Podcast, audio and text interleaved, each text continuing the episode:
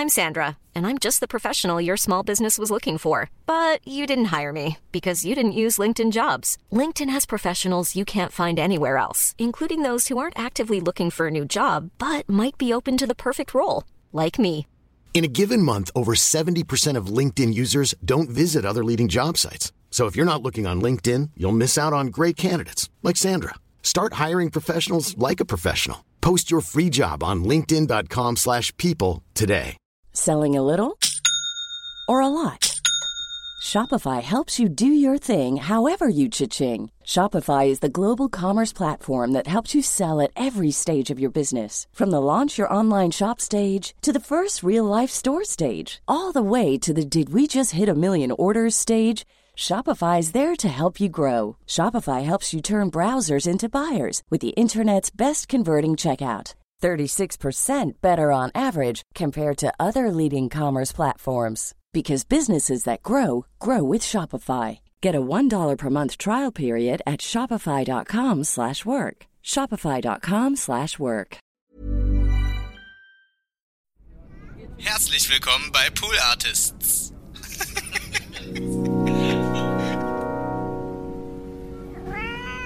Und dann ging es wieder in die Fliegeversteigerung. Und ich bin so ein Fan dieser großen amerikanischen LKW. Und da stand da so ein großer LKW. Haben gesagt, den fotografiere ich mal.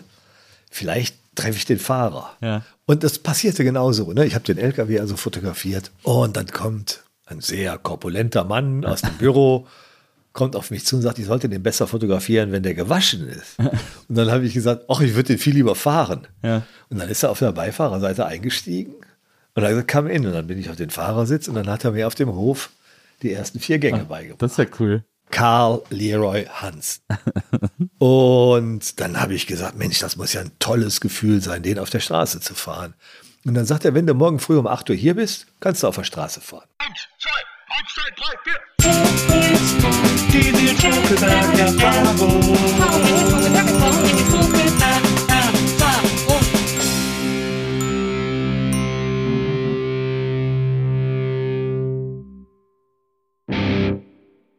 Hallo, liebe NBE-ZuhörerInnen. Herzlich willkommen zu einer neuen Folge der Nils Bokeberg-Erfahrung. Ich freue mich sehr, sehr, sehr, dass ihr da seid. Und ich freue mich auch sehr, sehr, sehr über meinen heutigen Gast. Äh, sie ist eine Journalistin, die wirklich schon weit gereist ist, die viel von der Welt gesehen hat, äh, die an vielen Orten als Journalistin eingesetzt wurde. Und äh, die letzten Jahre haben dafür gesorgt, dass sie jetzt auch, wenn sie gerade nicht als Journalistin arbeitet, als Aktivistin unterwegs ist. Und ich bin ganz stolz, dass sie heute hier ist, weil ich sie schon lange aus der Ferne bewundere und jetzt endlich hier aus der Nähe mal befragen kann. Herzlich willkommen, Georgine Kellermann. Danke, dass ich kommen durfte. Ich Ja, bin ich auch total gerne hier. Ich finde das auch so familiär, das ist auch schön Ja, herrlich. ja, so soll das auch sein. So schön gemütlich hier bei uns zu Hause. Wir haben uns äh, aufs Du geeinigt. Darüber freue ich mich immer sehr, weil, das, weil mir das, das Leben sehr viel einfacher macht. Komisch, ne, dass man, ich weiß nicht, ob es eine Generationenfrage ist, aber ich bin das Siezen so wenig gewöhnt. Ich fühle mich sofort wie auf dem Amt, wenn ich jemand sieze irgendwie. Ja, und bei mir war das anders. Das habe ich erst so in den letzten Jahren gelernt. Ja. Ähm, äh, dass das mit dem Du eigentlich ähm, viel angenehmer ist. Ja. das Sie, da kann man Leute ja auf Distanz halten und man kann sich überlegen, will ich mich mit dem wirklich duzen? Ja, das stimmt. Aber so Stiefjederisse bin ich nicht. Ja. Ich habe vor kurzem erst, gar nicht so lange her, vor einem Jahr oder so, habe ich noch das Hamburger Du gelernt. Das ist, glaube ich, Vorname und Siezen. Ah, das ist auch schön. Ja, das, ist auch das schön. Mhm. ist dann besonders schön, äh, wenn es dann, wenn's dann so ganz kompliziert wird.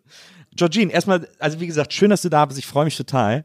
Was ich so aufregend finde, was ich so spannend finde, wenn ich mir deine Vita durchlese, sind diese ganzen, ja, dieser ganze Lebensweg, aber vor allem also auch dieser berufliche, diese, dieser Karriereweg, den du gegangen bist, äh, der so viele Stationen hatte, die ich alle, von denen ich allen denke, das ist ja wahnsinnig aufregend. Also weil ich ja Kölner oder sagen wir mal rheinländischer Medienbetrieb, den kenne ich ja auch so ein bisschen von innen sozusagen und weiß auch, wie es beim WDR zugeht, aber du hast ja wirklich, du hast ja wirklich die ganz große Runde durch den WDR gemacht. Bevor wir jetzt zu Details kommen, auch so, was das Aufwachsen betrifft oder so, Du warst von, äh, ich lese das hier ab, weil ich die Zeiten sonst nicht auswendig wüsste, aber von 83 bis 92 äh, Korrespondentin in Duisburg. Also Ja. in, du kommst ja auch aus dem Pott. Also 83 bin ich, habe ich erstmal angefangen als freie Autorin und dann zwei Jahre später ähm, wurde dieser Regionalkorrespondentenjob in äh, Duisburg frei und dann habe ich mich da beworben, habe den bekommen und habe dann sieben Jahre als freie Ja. äh, oder freie, ja freie, freie Feste, wie es das beim WDR mal freie, gibt. freie. Feste als Regionalkorrespondentin gearbeitet und hatte so einen Geschichtsgebiet, das war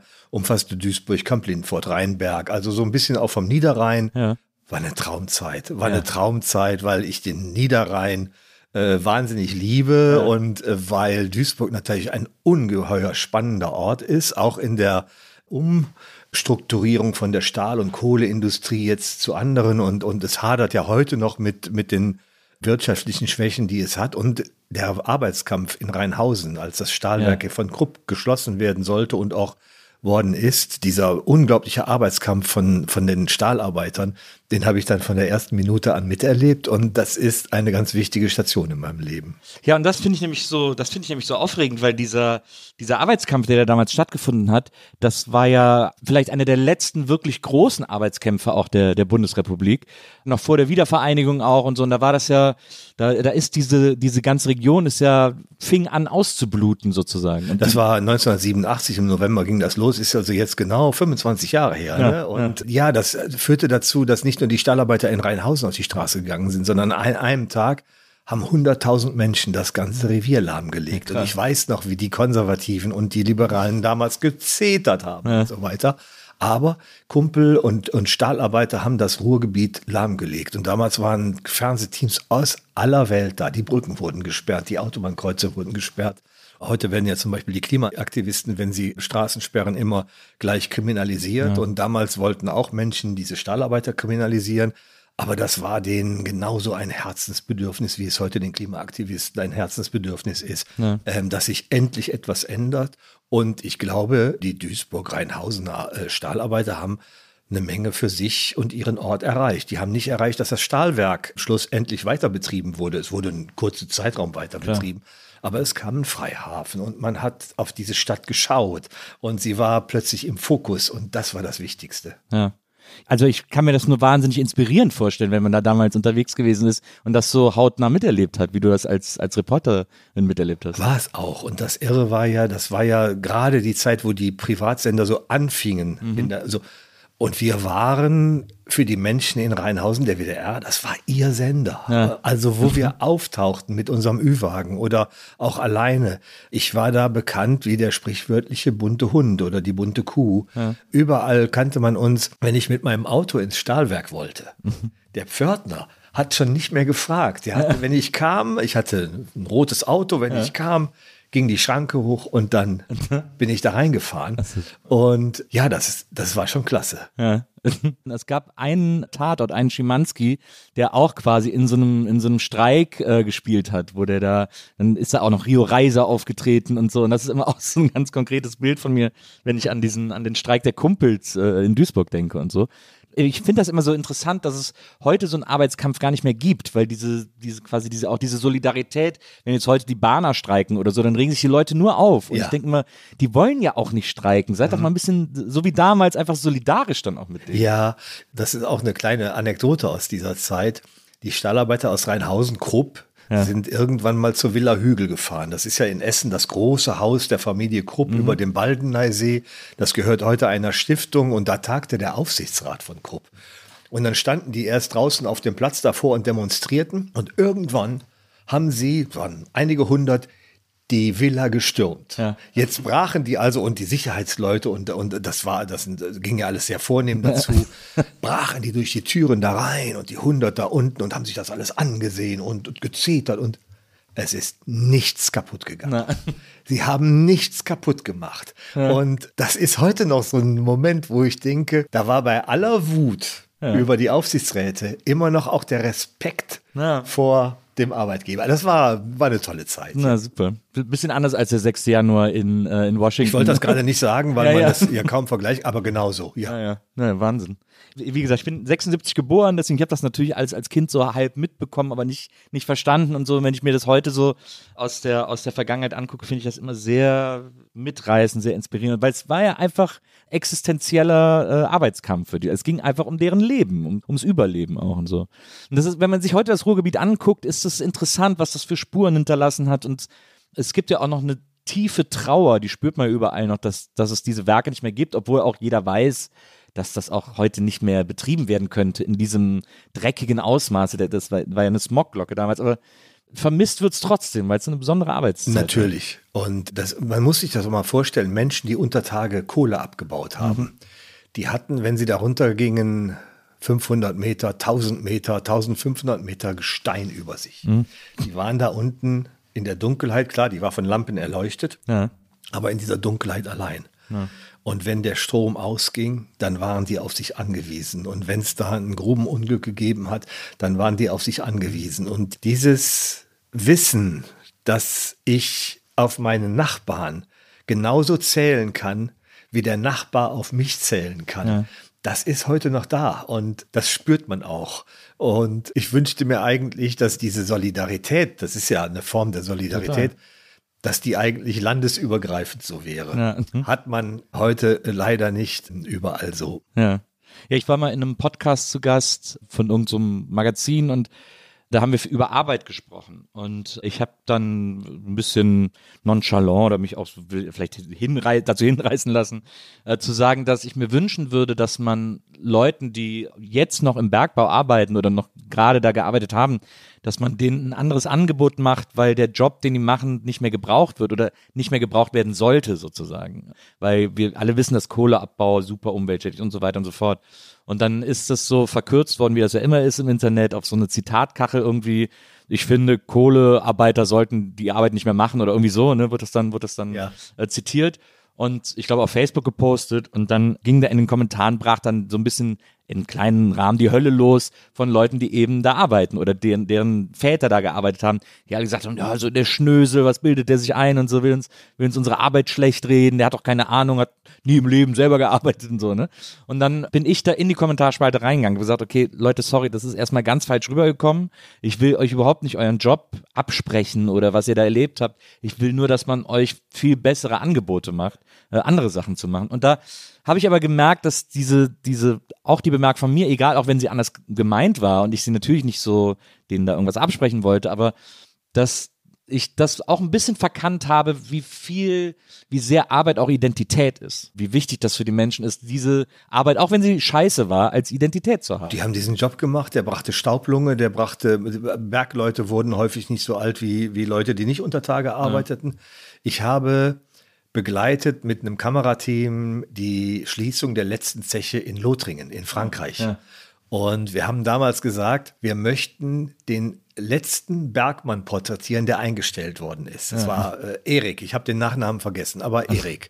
Und der Film hieß dann auch Eriks letzte Schicht. Ja. Und dann waren wir in, äh, auf, der, auf La Ouve hieß die Zeche und ähm, haben da jeden Morgen um 5.30 Uhr waren wir da, um anzufahren mit denen und sind runtergefahren und so weiter. Und am letzten Tag haben sie dann die Barbara, die heilige Barbara, die Figur aus der, aus der Zeche rausgeholt. Und dann kamen sie also mit dem, mit dem Aufzug hochgefahren. Wir waren dabei und der Mann, der die getragen hat, der hat geweint. Ja der hat geweint, weil er wusste, es ist vorbei. Und die haben auch alle Angebote bekommen. Erik ist dann auch in, in ein Arbeitsprogramm, in ein anderes äh, gekommen. Mhm. Aber dass sie nicht mehr anfahren konnten, dass sie nicht mehr unter Tage gearbeitet haben, das hat ihnen allen leid getan. Ja. Und das Schönste war, dass der äh, Obersteiger irgendwann zu uns kam und sagte, die Kollegen vom französischen Fernsehen, die kommen mittags um zwölf zu unserer Pressekonferenz ja. und dann haben sie ein paar Archivbilder. Ihr habt unsere letzten Stunden hier begleitet und ja. ihr wart um 5.30 Uhr da. Wir mussten dann auch immer einen Schnaps trinken. Da habe ich immer gedacht, oder Angst gehabt, ich würde alkoholkrank. Aber, äh, aber dann, äh, dann ging es da runter und es war, es war, das war ein Beitrag, den, an den ich mich fürchterlich gerne erinnere, weil es so, ich mag Menschen. Mhm. Und ich mag Menschen, die, die lieben, was sie tun. Und mhm. da haben wir ganz viele Menschen getroffen, die geliebt haben, was sie tun. Ja, Wahnsinn. Toll. Jetzt äh, hast du sozusagen 83 bis 92, also 85 hast du ja gesagt, hast du angefangen äh, und hast es dann bis 92 gemacht, hast also wirklich quasi die heiße Phase des Rückbaus äh, im Ruhrgebiet gecovert äh, und erlebt, weil so Mitte 90er war die Sache ja eigentlich durch. Also dann gab es von den großen Firmen eigentlich gar nichts mehr. Also sie wurden zumindest alle verschmolzen. Ne? Ja. Und es gibt ja heute, also äh, Mannesmann war früher ein Konzern, Thyssen war ein Konzern, Krupp war ein Konzern und jetzt ist das alles ein, ein Konglomerat.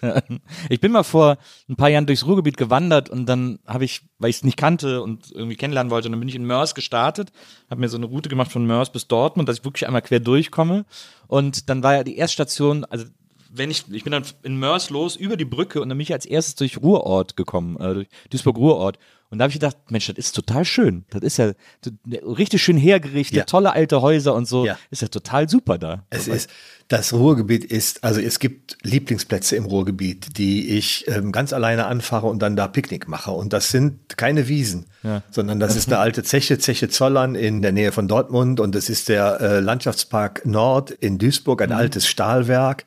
So, und das Tolle daran ist, ich habe diesen Kongress miterlebt. Die Sozialdemokraten haben irgendwann in den äh, Ende der 80er Jahren einen großen Kongress in Duisburg gemacht und äh, sich gefragt, was kann aus dem Ruhrgebiet werden. Und dann war ein Schweizer, ich glaube, er war Architekt, Professor und so weiter, der war dann da und der sagte dann, wissen Sie, als ich hierher gefahren bin und bin dann hier durchs Ruhrgebiet und habe all diese Installationen gesehen, Ja. da habe ich gedacht, das hat keine andere Region auf der Welt in dieser Fülle. Ja.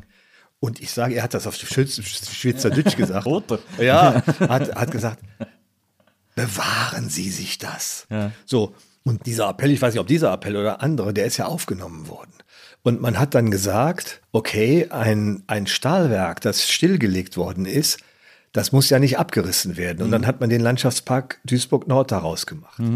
Die Zeche Zollern ist die letzte große Jugendstilzeche der Welt. Also wenn du demnächst noch mal ins Ruhrgebiet kommst, äh, schau dir mal raus, was der Landschaftsverband Rheinland und auch der Landschaftsverband Westfalen alles an Denkmälern, äh, Route der Industriekultur bewahrt haben. Und dann musst du dir einen Plan machen und fährst da lang. Und dann gibt es einmal im Jahr, am letzten Samstag im Juni, eine große Veranstaltung, die heißt Extraschicht. Ja. Kennt man nirgends. Ich erzähle das immer. Ich erzähle das in München und in Berlin und sagen, ah ja, ah ja. Diese Extraschicht ist eine Kulturveranstaltung. Und dann wird ab, ich sag mal, 17 Uhr abends bis 2 Uhr nachts in all diesen musealen Anlagen gibt es Lesungen, es gibt Musik, es gibt am Ende auch große Feuerwerke und eins, das, der größten ist immer im Landschaftspark Duisburg-Nord. Und da gehen Hunderttausende hin. Und das verteilt sich über das ganze Revier. Ja. Also mehr als vier, fünf Stationen schafft man sowieso nicht. Klar. Aber es sind, seitdem ich im Revier bin, mache ich jedes Jahr diese Veranstaltung mit und ich lasse keine aus. Hab ich, auch- hab ich, noch, nie, hab ich noch nie von gehört. Extraschicht, musst du mal googeln. Ja. Hat eine eigene Webseite, Extraschicht. Da sind dann auch Bilder dabei und so weiter. Und ich glaube, wenn du die Bilder siehst, wirst du sagen, okay, dann fahre ich nächsten Juni in, nach Wesseling. Und wenn die Extraschicht ist, dann gucke ich, dass ich mir da ein paar Termine aussuche. Ich hatte den Fehler gemacht, ich habe das eben als Wanderung gemacht. Ich wollte so ein bisschen wissen äh, und habe dann irgendwie ab dem dritten Tag, wenn man dann da durch Recklinghausen läuft oder so, ist dann hat man dann irgendwann keinen Bock. Da haben mir die Füße wehgetan. War's- Ich hätte es wirklich mit dem Fahrrad machen müssen, weil da hätte ich überall anhalten können und es Ja. gibt ja tolle, äh, tolle Sachen da zu sehen und so. Aber das Wandern, das war ein bisschen idiotisch von mir. Aber mein Gott, ich wollte es einmal machen und Ja. dann und dann habe ich es halt erlebt. Aber es gibt jetzt zum Beispiel einen Rundwanderweg Zeche Zollverein. Das ist ja auch eines Weltkulturerbe. Und da bist du, glaube ich, 20 Kilometer unterwegs. Also es gibt auch solche Wanderwege, die ähm, ausgewiesen sind. Es gibt zum Beispiel dieses wunderschöne alte Schiffshebewerk in Henrichenburg. Ja. Das funktioniert nicht mehr. Also es wird nicht mehr benutzt. Die, die, die neuen daneben. Das hat, ist irgendwie unter Kaiser Wilhelm oder ich weiß nicht, wie der hieß, gebaut worden. Das ist so ein schöne, eine schöne Installation. Das kann man sich gar nicht vorstellen. Und wenn du nach Detroit fährst, dann siehst du, die verfallen ja alle. Ja. In Deutschland wird das gepflegt. Ja. Und ich glaube, dass die Menschen aus Detroit, wenn sie herkommen, sagen, verflucht nochmal, warum haben wir Das unsere hätten wir auch machen können. Ja. Ja, da ist das natürlich dann äh, privatwirtschaftlich nicht so rentabel, deswegen äh, sieht es dann anders aus. Ich weiß noch, dass ich bei dieser Wanderung, ich war dann, glaube ich, irgendwo in der Nähe von Bochum oder so, äh, und ich bin dann immer mit, äh, mit Google Maps gewandert und dann hat mich der Weg plötzlich, dann äh, hatte ich den Weg quasi auf dem Handy noch, wo der lang geht. Ich sollte dann zu so einer großen Straße kommen. Der war aber in der wirklich, in Wirklichkeit nicht mehr da. Dann stand ich plötzlich mitten im Wald und das Schlimme beim Wandern ist, man will ja keinen Meter zu viel laufen. Dann denkt man immer so, und ich stand jetzt in der Sackgasse und musste wirklich wieder eine ganze Straße zurücklaufen und das war ein Albtraum. Ich finde, das, das machen ja nicht viele. Ja. Also, dass du dir überhaupt dich aufgerafft hast, hast gesagt, ich wandere da jetzt. Und auch wenn du am dritten Tag so viel Blasen hattest, dass du sagst, ich kann nicht weiter wandern. Ja. Aber das überhaupt in Angriff zu nehmen und zu sagen, das, äh, da habe ich großen Respekt vor. Ja, ich wollte es einfach mal sehen. Ich habe gedacht, das ist die langsamste Art und Weise, etwas zu erkunden. Und deswegen mache ich das mal, um das, um mal das volle Ruhrgebiet äh, zu erfahren. Du bist dann nach der Zeit, bist dann zum Morgenmagazin gegangen, zum ARD Morgenmagazin. Und hast du da direkt als Korrespondentin gearbeitet oder hast du erstmal so. Nee, erstmal äh, Re ähm, Redakteurin, Re Reporterin und ähm, damals eben noch. und dann auch so. Vox-Pops und sowas. Ja, ähm, ähm, Vox-Pops, ähm, aber auch ähm, Beiträge bearbeitet, die, die für die Morgensendung fertig gemacht worden äh, sind, selber Reportagen. Ich bin damals viel nach Bosnien gefahren, nach ähm, Mostar. Wir haben, nachdem, also ich war da, bevor der Krieg zwischen den Kroaten und den, ähm, äh, den Bosniern äh, den Muslimen äh, losgegangen ist und die Serben nur die Stadt äh, beschossen hatten und dann ging das peu à peu weiter. Irgendwann ging dann der Krieg zwischen den äh, Volksgruppen los und danach hat ja die EU Hans Koschnik, den ehemaligen ähm, regierenden Bürgermeister von Berlin, äh, Bremen, Entschuldigung, nach Mostar geschickt, denn der sollte da eine neue Verwaltung aufbauen. Und dann haben wir in Köln die Idee gehabt, dass wir, Koschnik bekam viel Geld für also strukturelle Maßnahmen, äh, Straßenbau, Brückenbau, äh, Verwaltung, aber kein Geld für humanitäre Hilfe. Und dann haben wir die Idee gehabt, warum sammeln wir nicht Geld? Und haben dann die Süddeutsche Zeitung angesprochen, die auch sofort dabei war. Und dann war ich Jens Schneider, der ist ähm, heute, glaube ich, in Berlin Korrespondent für die Süddeutsche Zeitung. Äh, mit ihm war ich dann häufiger in ähm, Mostar. Und wir haben dann Geld gesammelt und es sind damals, das war in den 90er Jahren, 700.000 Mark gesammelt worden. Und die hatte Hans Koschning quasi zur freien Verfügung. Und damit hat er ähm, humanitäre Projekte unterstützen können. Und so haben wir dann auf diese Art und Weise da in Mostar auch nochmal geholfen. Und ich war bis 1997, ich war 14 Mal in Mostar. Ähm, leider seitdem nicht mehr, aber das gehörte dann eben auch zu den Aufgaben. Ne? Ich bin dann auch in ähm, häufig nach, nach Afrika gef äh, gefahren und oder geflogen. Fährt man ja nicht hin. Und ich war auch in Hongkong äh, vor der Übergabe, um da gemeinsam mit äh, Robert Hedkemper, der damals ähm, Korrespondent in Tokio war und zu dessen Berichtsgebiet Hongkong gehörte weil das nicht von China aus bearbeitet werden konnte. Das war ja noch getrennt.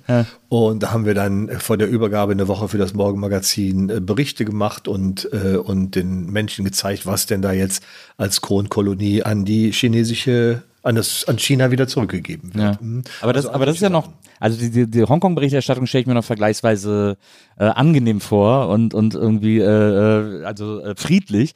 Aber, aber nach Mostar äh, zur Zeit des, des, des Jugoslawienkriegs äh, zu reisen äh, oder auch in afrikanische Länder wie Ruanda oder ähnliches, wo ja auch ohne Ende Konfliktherde waren, das war, hatte, war ja doch immer wahrscheinlich sehr gefährlich. Ich bin jemand, die für ihr Leben gerne lebt.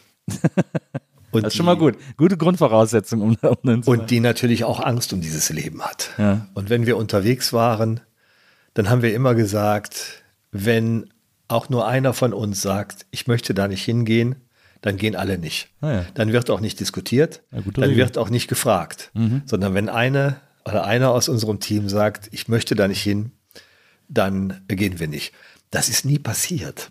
Aber ich glaube, das lag auch daran, dass wir nicht immer an die Front wollten. Ja. Also ich habe das auch in Mostar erlebt, als der Krieg zwischen den Volksgruppen so richtig entbrannt war.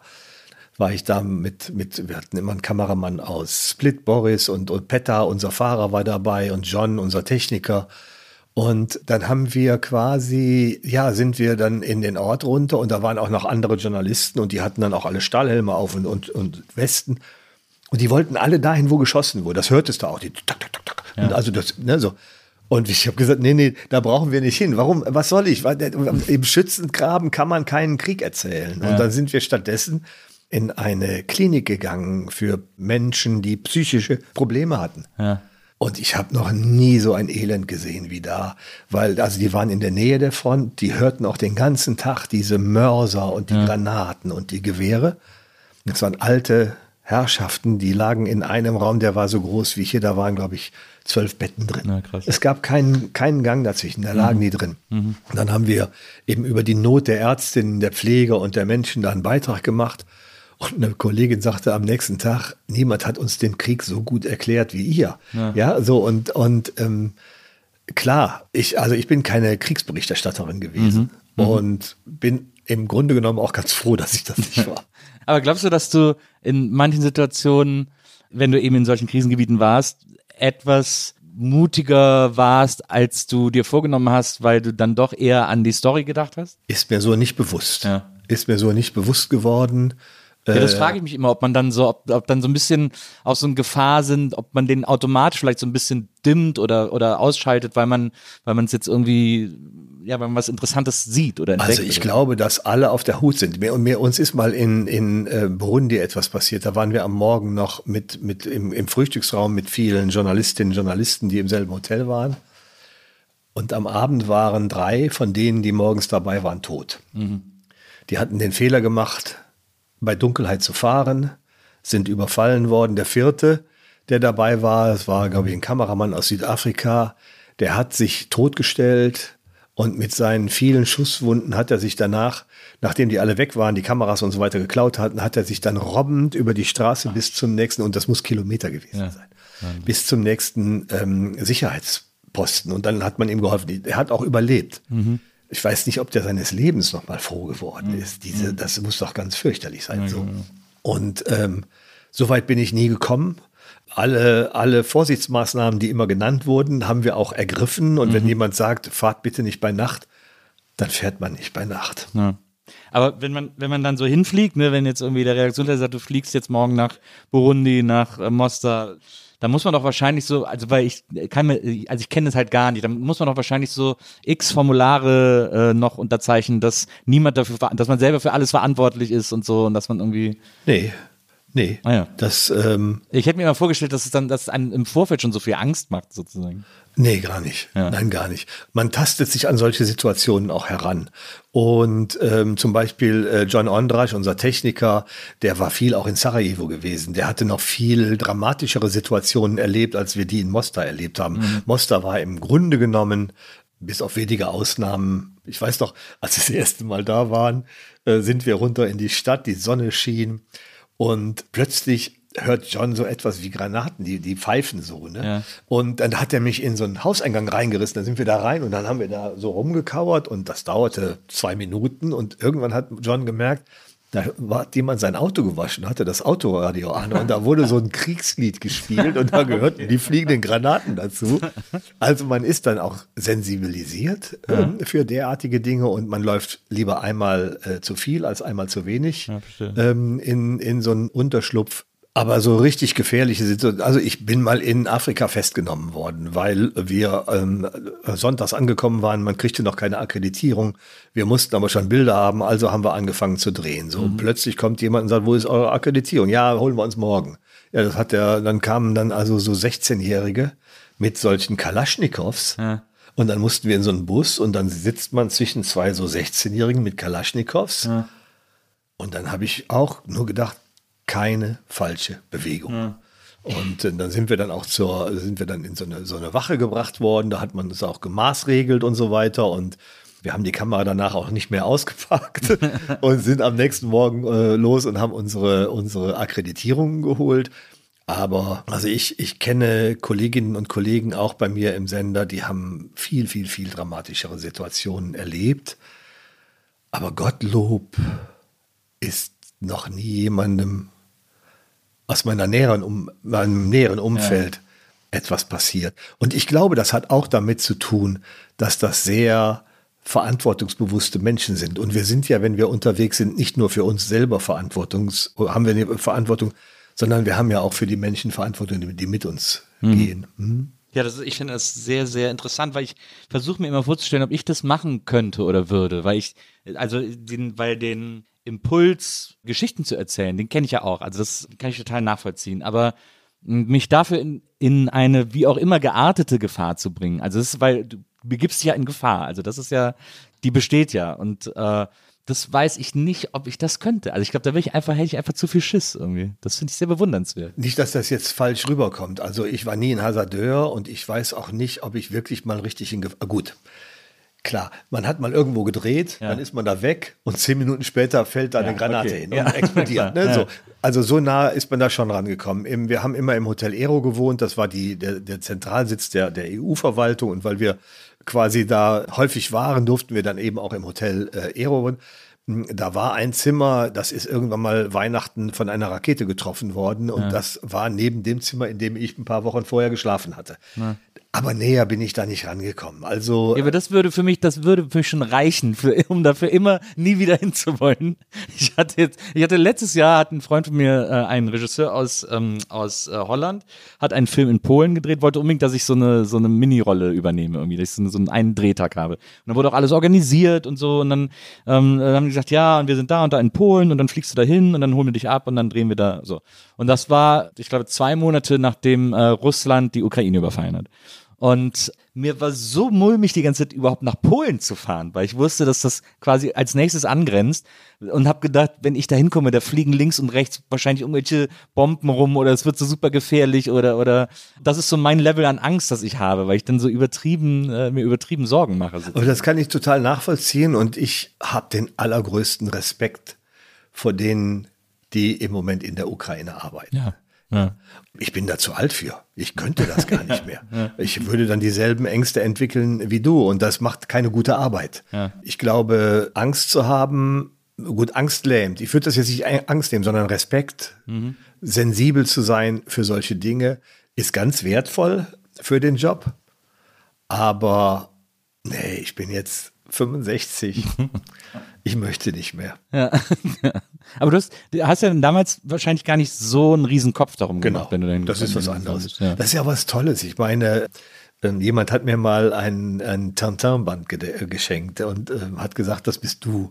Und äh, der ist ja auch so ein, so ein Globetrotter und überall unterwegs und ein kluger Journalist und äh, war natürlich eine schöne Auszeichnung. Das ist toll. Das, und das passiert nicht jeden Tag. Aber manchmal passiert es eben, dass man in der Redaktionskonferenz sagt, wir müssen morgen einen, einen Beitrag von da und da haben. Und dann äh, Reisepass und so weiter hatte ich immer dabei, aber nicht irgendwie Wäsche und, und Kultur.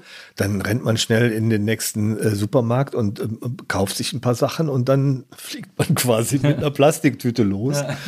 Das hat ja was, das ist ja was Schönes. Naja. Aber die meisten Reisen waren geplant, da konnte man vorher schon äh, Koffer packen und so weiter. Und ähm, ja, und das, wie gesagt, ich, ich liebe es, Menschen zu treffen, ihre Geschichten zu erzählen. Und wir haben in Mostar ganz viel bewegt.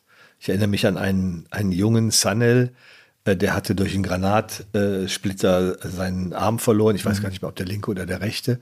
Und der hatte so einen Narren gefressen an unserem Kameramann Boris. Ne? Und wenn wir dann in Mostar drehten, irgendwann kam Sanel mit auf seinem Fahrrad, blieb dann stehen und rief dann immer Boris. Und dann äh, hat Boris sich mit ihm unterhalten. Wir haben uns mit ihm und irgendwann haben wir gesagt, wir machen mal einen Film über ihn. Ja. Und dann haben wir jedes Mal, wenn wir da waren, immer geguckt, wie geht's Sanel. Und das hat dann irgendwann eine Ärztin in Berlin gesehen und hat gesagt, mein Sohn ist Orthopäde. Und wenn ihr organisiert, dass der Sanel nach Berlin kommt, dann kriegt er von uns eine Prothese. Und das haben wir dann auch gemacht. Und äh, es gab damals auch Leute, die gesagt haben, ich möchte dem Sanel eine Fotoapparat schenken und so. Dann haben wir gesagt, mal, ist es, kannst du nicht die Dolmetscherin bezahlen, die, ähm, äh, die wir dann mitschicken müssen? Und dann haben die die Dolmetscherin gespendet und so weiter. Ja super. Und so, so ist dann Sanel ähm, nach Berlin und hat hier drei Wochen gelebt, äh, gemeinsam mit der Dolmetscherin in der Familie von der Ärztin, hat da die Prothese angepasst bekommen und dann auch gelernt, wie man damit umgeht und, und hat etliche Fotos zu Hause, eins, wo er ein Tablett trägt, ja, das ist ja eine Wahnsinnsleistung und er hat dann quasi auf diese Art und Weise, dadurch, dass, dass, dass wir seine Geschichte erzählt haben, sind Leute in Deutschland da auf ihn aufmerksam gemacht worden und das ist häufig passiert. Ja. ja, super. Warst du nicht gerne zu Hause zu der Zeit? Das frage ich mich auch. Was habe ich was gesucht? Ich glaube ja. Das ist ja, ich glaube, jeder hat auch so eine, also ich meine, ganz plump könnte man es Sturm und Drang nennen. Jeder hat so eine Phase im Leben, wo man es genießt, nicht zu Hause sein zu müssen und so die Welt zu erkunden und so. Ja. Ich habe auch, als mich mal jemand fragte, wo, wo, bist, wo ist deine Heimat? Da habe ich gesagt, immer da, wo ich bin. Ja. Und egal, wo ich aus dem Flugzeug gestiegen bin, ich habe mich sofort wohlgefühlt. Ja. Ich muss jetzt mal überlegen, ob es irgendwo ein Land gibt, wo ich mich nicht wohlgefühlt hätte. Und das, das war, das, ob das Burundi, Ruanda, Kenia oder, äh, oder der Tschad waren und so. Ich bin aus dem Flugzeug raus und habe mich wohlgefühlt. Ja. Und ähm, das ist auch geblieben. Das habe ich auch immer. Wenn ich, wenn ich verreise auch, ich stelle mir auch immer sofort vor, da zu wohnen. Also ich versuche mir immer vorzustellen, wie es wäre, da zu wohnen. So, und gehe auch als erstes in meinen Supermarkt und so, um so Alltagskultur kennenzulernen. So. Das kann ich Genau. total nach, Genau. Ich nachvollziehen. gehe auch gerne auf Bahnhöfe, Ja. ähm, weil man da wirklich ganz viele Menschen sieht. Also Mhm. ich weiß mal, ich war mal in Moskau, da bin ich halt in Kiew, das war lange vor dem, vor, bevor der, die Sowjetunion zusammengebrochen ist. Und dann bin ich da nachts um zwei auf diesem Bahnhof und dann schliefen da Menschen auf Bänken, die warteten drei Tage auf einen Zug und so weiter, ja. Äh, und dann steht, geht man da draußen auf dem Bahnsteig, war auch noch im Winter mit Schnee und so weiter und dann irgendwann startet dann ein Zug so in die Nacht und man weiß, der ist jetzt tagelang unterwegs und so und hat all äh, diese Menschen gesehen, die, die da, ne, ich konnte leider nicht mit denen sprechen, weil ich nie Russisch gelernt habe. Aber das ist total spannend und ich gehe auch gerne, also wenn irgendwo ein Bahnhof ist in der Hauptstadt, ich gehe immer gerne auf Bahnhöfe. Ja. Ja, das ist ein guter, da sieht, da sieht man sehr viel Mhm. Alltagsleben äh, von den Leuten. Nachdem du dann beim äh, Morgenmagazin warst, wurdest du dann äh, Korrespondentin in Washington. Ne? Ja. Das ist ja auch nochmal ein super spezieller Job. Also ich meine, Amerika oder die USA äh, sind ja ein Land, das, also ich liebe das sehr, da zu sein. Und das Verrückte an diesem Land ist ja, dass es einem genauso nah wie fern ist. Also man kommt dahin und denkt, ganz viel davon ist auch aus meiner Alltagskultur, ganz viel davon kenne ich, also natürlich Popkultur, aber auch so. Ganz viel ist mir ganz nah. Aber gleichzeitig guckt man sich das an und denkt, was ist denn mit euch los? Also was ist denn hier, was, wie seid ihr denn drauf? Und so. Also es ist, es ist Kulturschock eigentlich. So ambivalent, ja. Ja. Ich war gerade einen Tag in New York auf einer Reise und ähm, bin dann mal zum Ground Zero gegangen, den ich nicht gesehen habe, äh, seitdem das eine Baustelle war. Ah, ja, okay. Und dann gibt's ja jetzt da den Freedom Tower und darunter ist auch ein riesiges unterirdisches Einkaufszentrum entstanden. Und ich war damals, als das passierte, wenige Tage später in New York, um dann eben auch darüber zu berichten, habe das alles gesehen. Und jetzt gehe ich da runter und sehe all diese Menschen, die mit Telefonen am Ohr, Kopfhörern da durchhechten und so weiter. Und ich habe da gestanden und habe dieses Treiben mir angehört und habe gesagt, ob in dieser Sekunde einer von euch überhaupt daran denkt, was hier 2001 passiert ist. Ne? Und ich, meine Wahrnehmung war, nein, die sind alle mit ganz anderen Dingen beschäftigt. Und das soll jetzt nicht, das soll jetzt kein, das soll jetzt kein Vorwurf sein Ja, oder klar, so. ja. Aber ich stand da und habe diese Bilder noch im Kopf gehabt und diese Menschen waren alle mit anderen Dingen beschäftigt und an die mehr als 3000 Toten hat in der Sekunde niemand gedacht. Ja. Aber da ist ja, muss man ja dazu sagen, es gibt da ja dieses sehr, finde ich, sehr äh, bewegende Mahnmal mit diesen zwei Löchern, diese Brunnen quasi. Und wo das Wasser reinläuft. Genau, die so umrandet sind von den Namen der Opfern. Da war ich 2019 und habe das das erste Mal gesehen, fand das schon, ist schon sehr bewegend, wenn man auch. davor steht. Finde ich sehr, auch. sehr gelungen. Äh, da auch lange, Inszenierung. lange verharrt. Mhm. Einige der Namen gelesen, hab die wieder vergessen und aber dann und dieses Geräusch auch, ja. Mhm. Am liebsten wäre mir gewesen, New York hätte sofort alle anderen Geräusche abgeschaltet und man hätte nur dieses Wasser gehört, wie Mhm. Ja. es da in dieses, in diese beiden schwarzen Löcher hineinfließt. Mhm. Mhm. Ja, bewegend, sehr bewegend. Man sieht dann auch an manchen Namen hängen dann so Rosen, weil dann wahrscheinlich die Angehörigen dahin gekommen sind zum Geburtstag oder was auch immer oder so. Das macht die Beklemmung sehr greifbar, finde ich. Fand ich sehr. Man muss aber auch dazu sagen, 2001 hingen die ganzen Namen quer durch Lower Manhattan. Ja. Überall mit Fotos, mit äh, wir vermissen äh, Tausende von Schildern. Überall hingen die. Und wenn man dran vorbeigehe, wusste man, da wird kaum einer. Ja. Wahrscheinlich niemand mehr von in irgendeiner Form die Menschen in den Arm nehmen können, die diese Schilder geschrieben haben. Warst du zu der Zeit in den USA oder musstest du dann in die USA fliegen? Nee, ich bin dann hingeflogen. Ja. Ich bin dann hingeflogen. Das war mir auch, als Journalistin hat man ja auch Bedürfnisse, weil Klar. ich liebte New York und als das passiert war, da wollte ich dahin. Mhm. Ne, so, und dann, wir mussten natürlich, äh, das mussten da, musste ja auch Verstärkung äh, dahin, weil die Berichterstattung ganz, ganz vielfältig wurde und wir wollten auch ein, eine Dokumentation machen, die eine Woche später dann im, im Abendprogramm der ARD lief, mit, äh, gemeinsam mit Birgit Firnig und Herbert Roth habe ich die gemacht. Wir sind also, also ich bin dahin.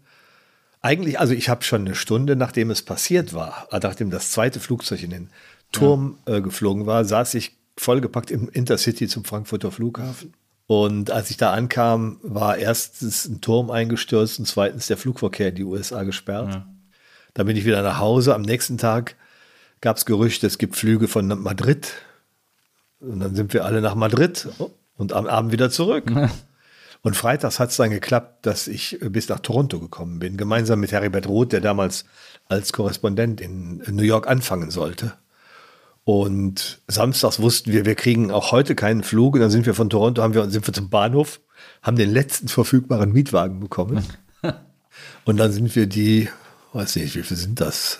550, 600 Kilometer ja. von Toronto bis nach New York gefahren. Ja, ja. Und danach haben wir dann 14 Tage da äh, gearbeitet und das war auch, also das hört sich jetzt doof an, aber für, in meinem Leben war das auch so ein, ein Fixpunkt, dass ich da dabei gewesen war. Ja, ja glaube ich. Das gesehen habe.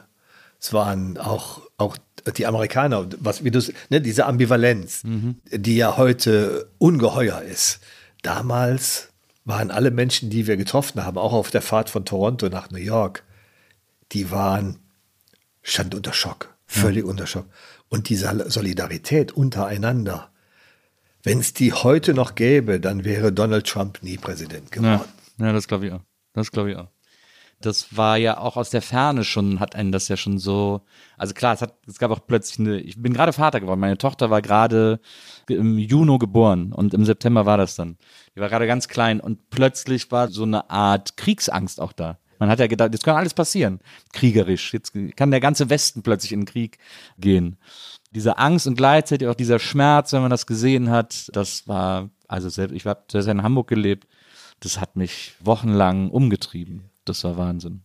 Das ist, da denke ich auch viel dran zurück. Deswegen, deswegen fand ich das eben auch so beeindruckend, als ich dann da, ich war auch das erste Mal in New York 2019 und das war, ja, das war sehr, sehr beeindruckend, das da irgendwie nochmal so nachspüren zu können. Das, das glaube ich. Und bei mir war es so, ich war häufig in New York. Also ich, ähm, gut, das ist mit dem Schachbrettmuster auch nicht schwierig. Ich könnte blind durch New York, weil ich das, weil ich da so überall schon war und so weiter. Was ist so deine liebste Ecke in New York?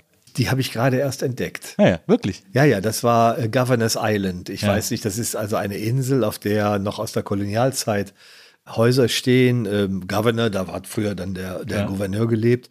Und ich hatte die Insel vor ein paar Jahren mal gesehen und habe gedacht, du musst da mal unbedingt hin. Und das habe ich jetzt äh, auf dieser Reise äh, gemacht und bin dann um die ganze Insel rumgewandert und ähm, das war, weil es so ein ganz anderes New York ist. Also ein ganz anderes New York. Ja. Und man da auch so Frieden finden kann. Das kann man ja im Rest der Stadt nur, nur, da muss man aber schon schwer kämpfen. Ja. ja weil irgendwelche Sirenen gehen immer oder so. Aber das war ein Ort, das, äh, das ist mein neuer Lieblingsort in New York. Ja als wir damals da waren, ich war mit meiner Frau und ihren Eltern, haben wir, weil die Mutter 60 geworden ist und einmal sich eine Reise nach Amerika gewünscht hat. Und dann sind wir nach Miami und sind dann, haben einen Mietwagen genommen, sind dann innerhalb von drei Wochen nach New York hoch mit so verschiedenen äh, Stationen und haben uns da dann auf der, äh, auf der Reise auch so Stationen ausgesucht, wo wir nur mal so von gehört haben, wo wir gedacht haben, das gucken wir uns mal an. Also Pigeon Forge oder so, ne? In den Smoky Mountains, ganz seltsame Orte, irgendwie so sehr touristisch und so. Aber dann waren wir zufällig auch eine Nacht in Savannah und da habe ich mich sofort verliebt. Ja. Das ist ja der magischste Ort der Welt. Das fand ich ich war da noch nicht, aber ähm, ja. das hört sich gut an. Ja, das musst du unbedingt mal sehen. Das ist wirklich, das kann man gar nicht beschreiben, was das für ein, dieser, diese Stadt ist auch, ich habe dann nachgelesen, eine von nur fünf Städten in Amerika, in denen man auf der Straße trinken darf. so, wo man Open äh, Alkohol äh, carryen darf. So. Das auch mal in Louisiana im ganzen Staat. Deswegen darf man auch in New Orleans ähm, ja. äh, trinken. Ja, genau. Und in, mhm. in Las Vegas darf man es natürlich noch. Ja, und genau. dann irgendwie noch so in zwei, drei anderen. Und da, das ist eben auch einer davon.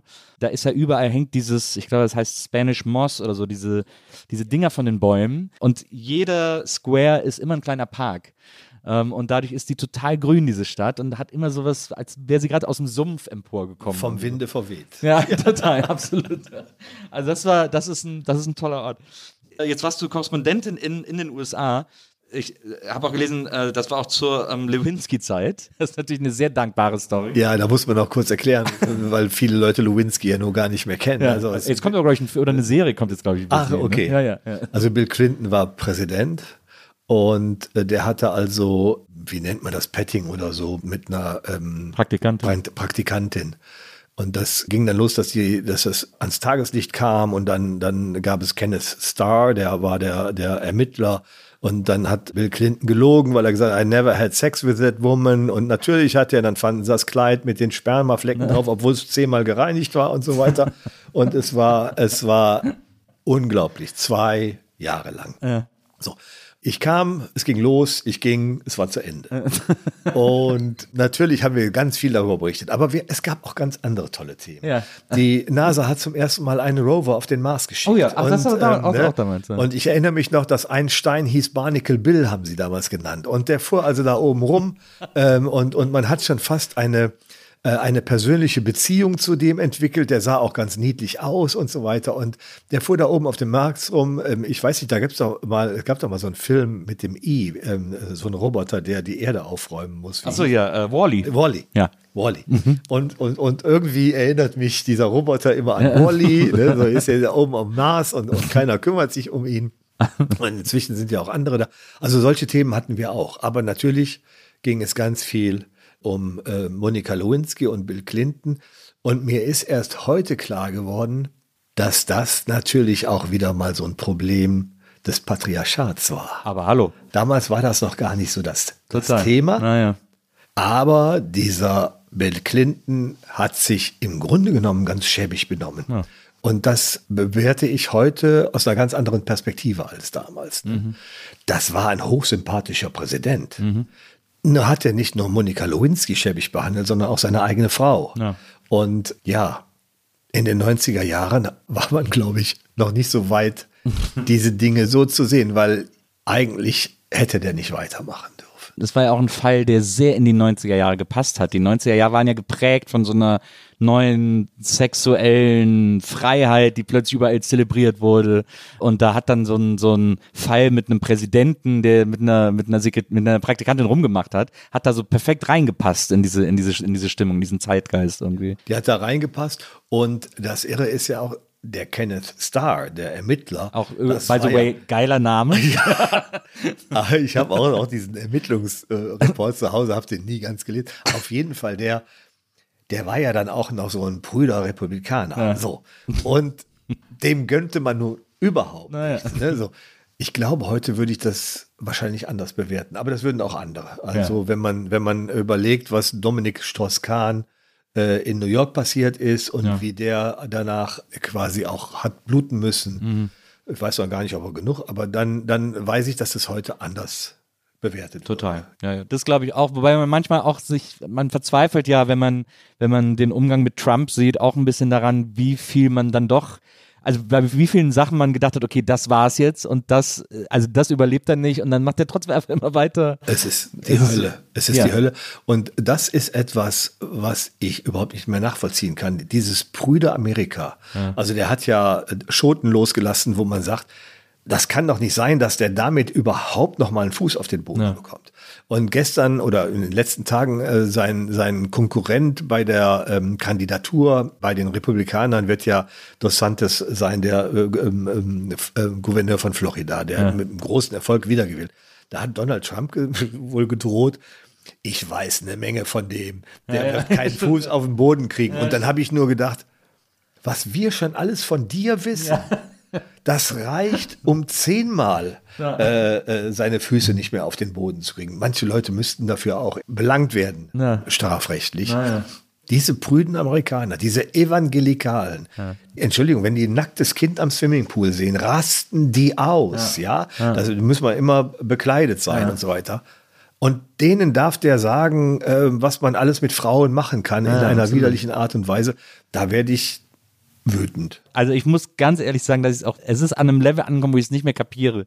Diese Selbstverleugnung, die äh, gerade Republikaner und republikanische Wähler in Amerika äh, an den Tag legen, die ist für mich einfach gar nicht mehr nachvollziehbar. Das ist irgendwie Stockholm-Syndrom oder I don't know, aber das, ich, ich check's einfach überhaupt nicht mehr. Es ist, es hinterlässt mich äh, äh, puzzled, wie, der- wie der Amerikaner so schön sagt. Aber du hast schon ein engeres Verhältnis zu dem Land irgendwie auch in, auch in der Zeit aufgebaut. Ja, schon immer. Ich, ähm, meine Heimatstadt Ratingen hat eine Verbindung. Ist Rading, ich frage mich immer, ist das eine eigene Kommune oder Ja, gehört das zu Düsseldorf? Ich dachte immer, das gehört zu Düsseldorf. Ja, Düsseldorf hätte das gerne, weil dann wären sie älter. aber, aber Ratingen ist mit seinen knapp 100.000 Einwohnern noch eigene Kommune und äh, mir ist das auch relativ egal. Das ist auf jeden Fall ein netter Ort zu wohnen, liegt genau zwischen Essen und ähm, Düsseldorf. Es gab damals in den 90ern kam eine der wichtigsten äh, Hip-Hop-Bands, Deutsch-Rap-Bands aus Ratingen West, Fresh Family. Die hatten sogar einen Song, der hieß Ratingen West und so. Und das war, da war Ratingen West war das Ghetto. Und dann haben diese Songs gemacht darüber, wie es ist, im Ghetto zu leben, lange bevor es hier irgendwie Gangster-Rap Wow. gab oder so. Das, Das, war, äh, daher kenne ich Ratingen. Das wusste ich noch nicht, weil ich bin aber aus dieser Szene äh, äh, äh, raus. Also äh, Ratingen hat eine Verbindung, ähm, Patenschaft mit der Stadt Vermillion in Süddakota. Ja. Und ich weiß jetzt nicht mehr wann in den 70er Jahren. Ich bin dreimal da gewesen. Das erste Mal äh, mit einer Jugendgruppe, da waren wir erst in Washington, dann sind wir nach Kansas City, dann nach Vermillion und dann haben wir da an der Universität drei Wochen alles Mögliche. Man waren in den Black Hills, da gibt es dann so ein Theatercamp von der Universität. War ein Traum. Und wir haben dann auch so eine Viehversteigerung äh, besucht in Yankton. Und das sind diese ja, und, und man versteht gar nichts, aber die Kühe werden ja. versteigert. Ja, genau. So. Und auf jeden Fall bin ich dann ein Jahr später wieder hin und dann ging es wieder in die Viehversteigerung. Und ich bin so ein Fan dieser großen amerikanischen LKW. Und nun ging die Jugendgruppe, die, die, die Gruppe ging also in die Viehversteigerung und ich kannte das ja. Und da stand da so ein großer LKW. Haben gesagt, den fotografiere ich mal. Vielleicht treffe ich den Fahrer. Ja. Und das passierte genauso. Ne? Ich habe den LKW also fotografiert. Und dann kommt ein sehr korpulenter Mann aus dem Büro, kommt auf mich zu und sagt, ich sollte den besser fotografieren, wenn der gewaschen ist. Und dann habe ich gesagt, ach, ich würde den viel lieber fahren. Ja. Und dann ist er auf der Beifahrerseite eingestiegen und hat gesagt, komm in. Und dann bin ich auf den Fahrersitz und dann hat er mir auf dem Hof die ersten vier Gänge beigebracht. Das ist ja cool. Karl, Karl Leroy Hans. Und dann habe ich gesagt, Mensch, das muss ja ein tolles Gefühl sein, den auf der Straße zu fahren. Und dann sagt er, wenn du morgen früh um 8 Uhr hier bist, kannst du auf der Straße fahren. Ja. Ich hatte im Jahr vorher als, als, ähm, als Souvenir einen Führerschein in Vermillion gemacht. Der hatte dann 13 Dollar gekostet, nee, 6 Dollar hat er gekostet und ähm, damit durfte ich Pkw fahren. Da stand aber drin kein Truck, aber das hat niemand, da hat niemand nachgefragt. Und dann habe ich meinen Gastvater gefragt, und hat er mich am nächsten Tag nach ähm, äh, Vermillion, nach Yankton gefahren. Und dann war ich um 8 Uhr da und dann hat Karl Schweine geladen und dann hat er gesagt, pass auf, ich fahre voll und zurück kannst du. Und dann haben wir die Schweine abgeliefert, das waren so 150 Kilometer. Und dann die, war der Lastwagen leer und dann hat er gesagt, so jetzt bist du, dann habe ich mich auf den, auf den Fahrersitz gesetzt und dann hat er mir die 13 Gänge beigebracht. Man, Und immer wieder auf der Landstraße anhalten und wieder und anhalten und wieder. Und irgendwann waren wir dann wieder da, wo er abgefahren war und ging ins Büro, kam zurück, sagte, hör mal, ich bringe dich jetzt nach Vermillion. Ich muss nach Mobridge, Norddakota. dann habe ich gesagt, ich brauche nicht nach Vermillion, ich habe Zeit. Und dann sagt er zu mir, then you can go all the way up to Mobridge. dann saß ich da oben, bin nach Mobridge gefahren. Das ist so die Strecke, wie viel ist das? Ja, hier, äh, Berlin, Berlin, ähm, Brüssel. Ja. Ungefähr dieselbe Strecke. Und so nach einer halben Stunde geht er in seine Sleeper-Kabine, macht den Vorhang zu und dann saß ich da. Keine 25 Jahre alt, 430 PS und habe dieses Auto nach Mobridge gefahren. Und das führte dazu, also wir haben dann, dann sagte er, als wir geladen hatten, sagte er, willst du auch nochmal geladen fahren? Und das ist wirklich was ganz anderes, weil diese 40 Tonnen, die Doch, weil das ja auch so gegen Genau. sondern sind wir zurückgefahren, haben abgeladen und dann sind wir nochmal nach Mobridge gefahren. Und nochmal zurück und ich bin 36 Stunden gefahren, ohne zu schlafen. Viermal am Tag gegessen, Steaks, ne, und war irgendwie so der glücklichste Mensch der Welt. Ach, Ja. schön, als man das noch konnte, ne? Als Ja. er die Stamina noch hatte. Und das waren eben auch diese USA, dieses Ja, ja. Ich vertraue dir. Ja. Mhm. Ich vertraue dir sogar meinen Lastwagen an. Und ich lege mich sogar schlafen. Und ich glaube, der hat gut geschlafen. Als wir zurückfuhren, war am Schlafen und da war so ein Nebel. Alle, alle äh, am Straßenrand, da standen ganz viele LKW. Und ich habe mich so mit 15 Meilen die Stunde durch diesen Nebel getastet. Ja. Und er wacht auf, guckt raus, sagt, oh, it's foggy, ist nebelig. Klopft mir auf die Schulter, sagt, doing a good job, George, und hat den, hat den Vorhang wieder zugemacht. Ne? So. Danach habe ich natürlich Ärger mit meiner Gruppe bekommen, weil die gesagt haben, du machst hier dein eigenes Ding. Aber ich bin da nicht böse drum, auch heute noch nicht.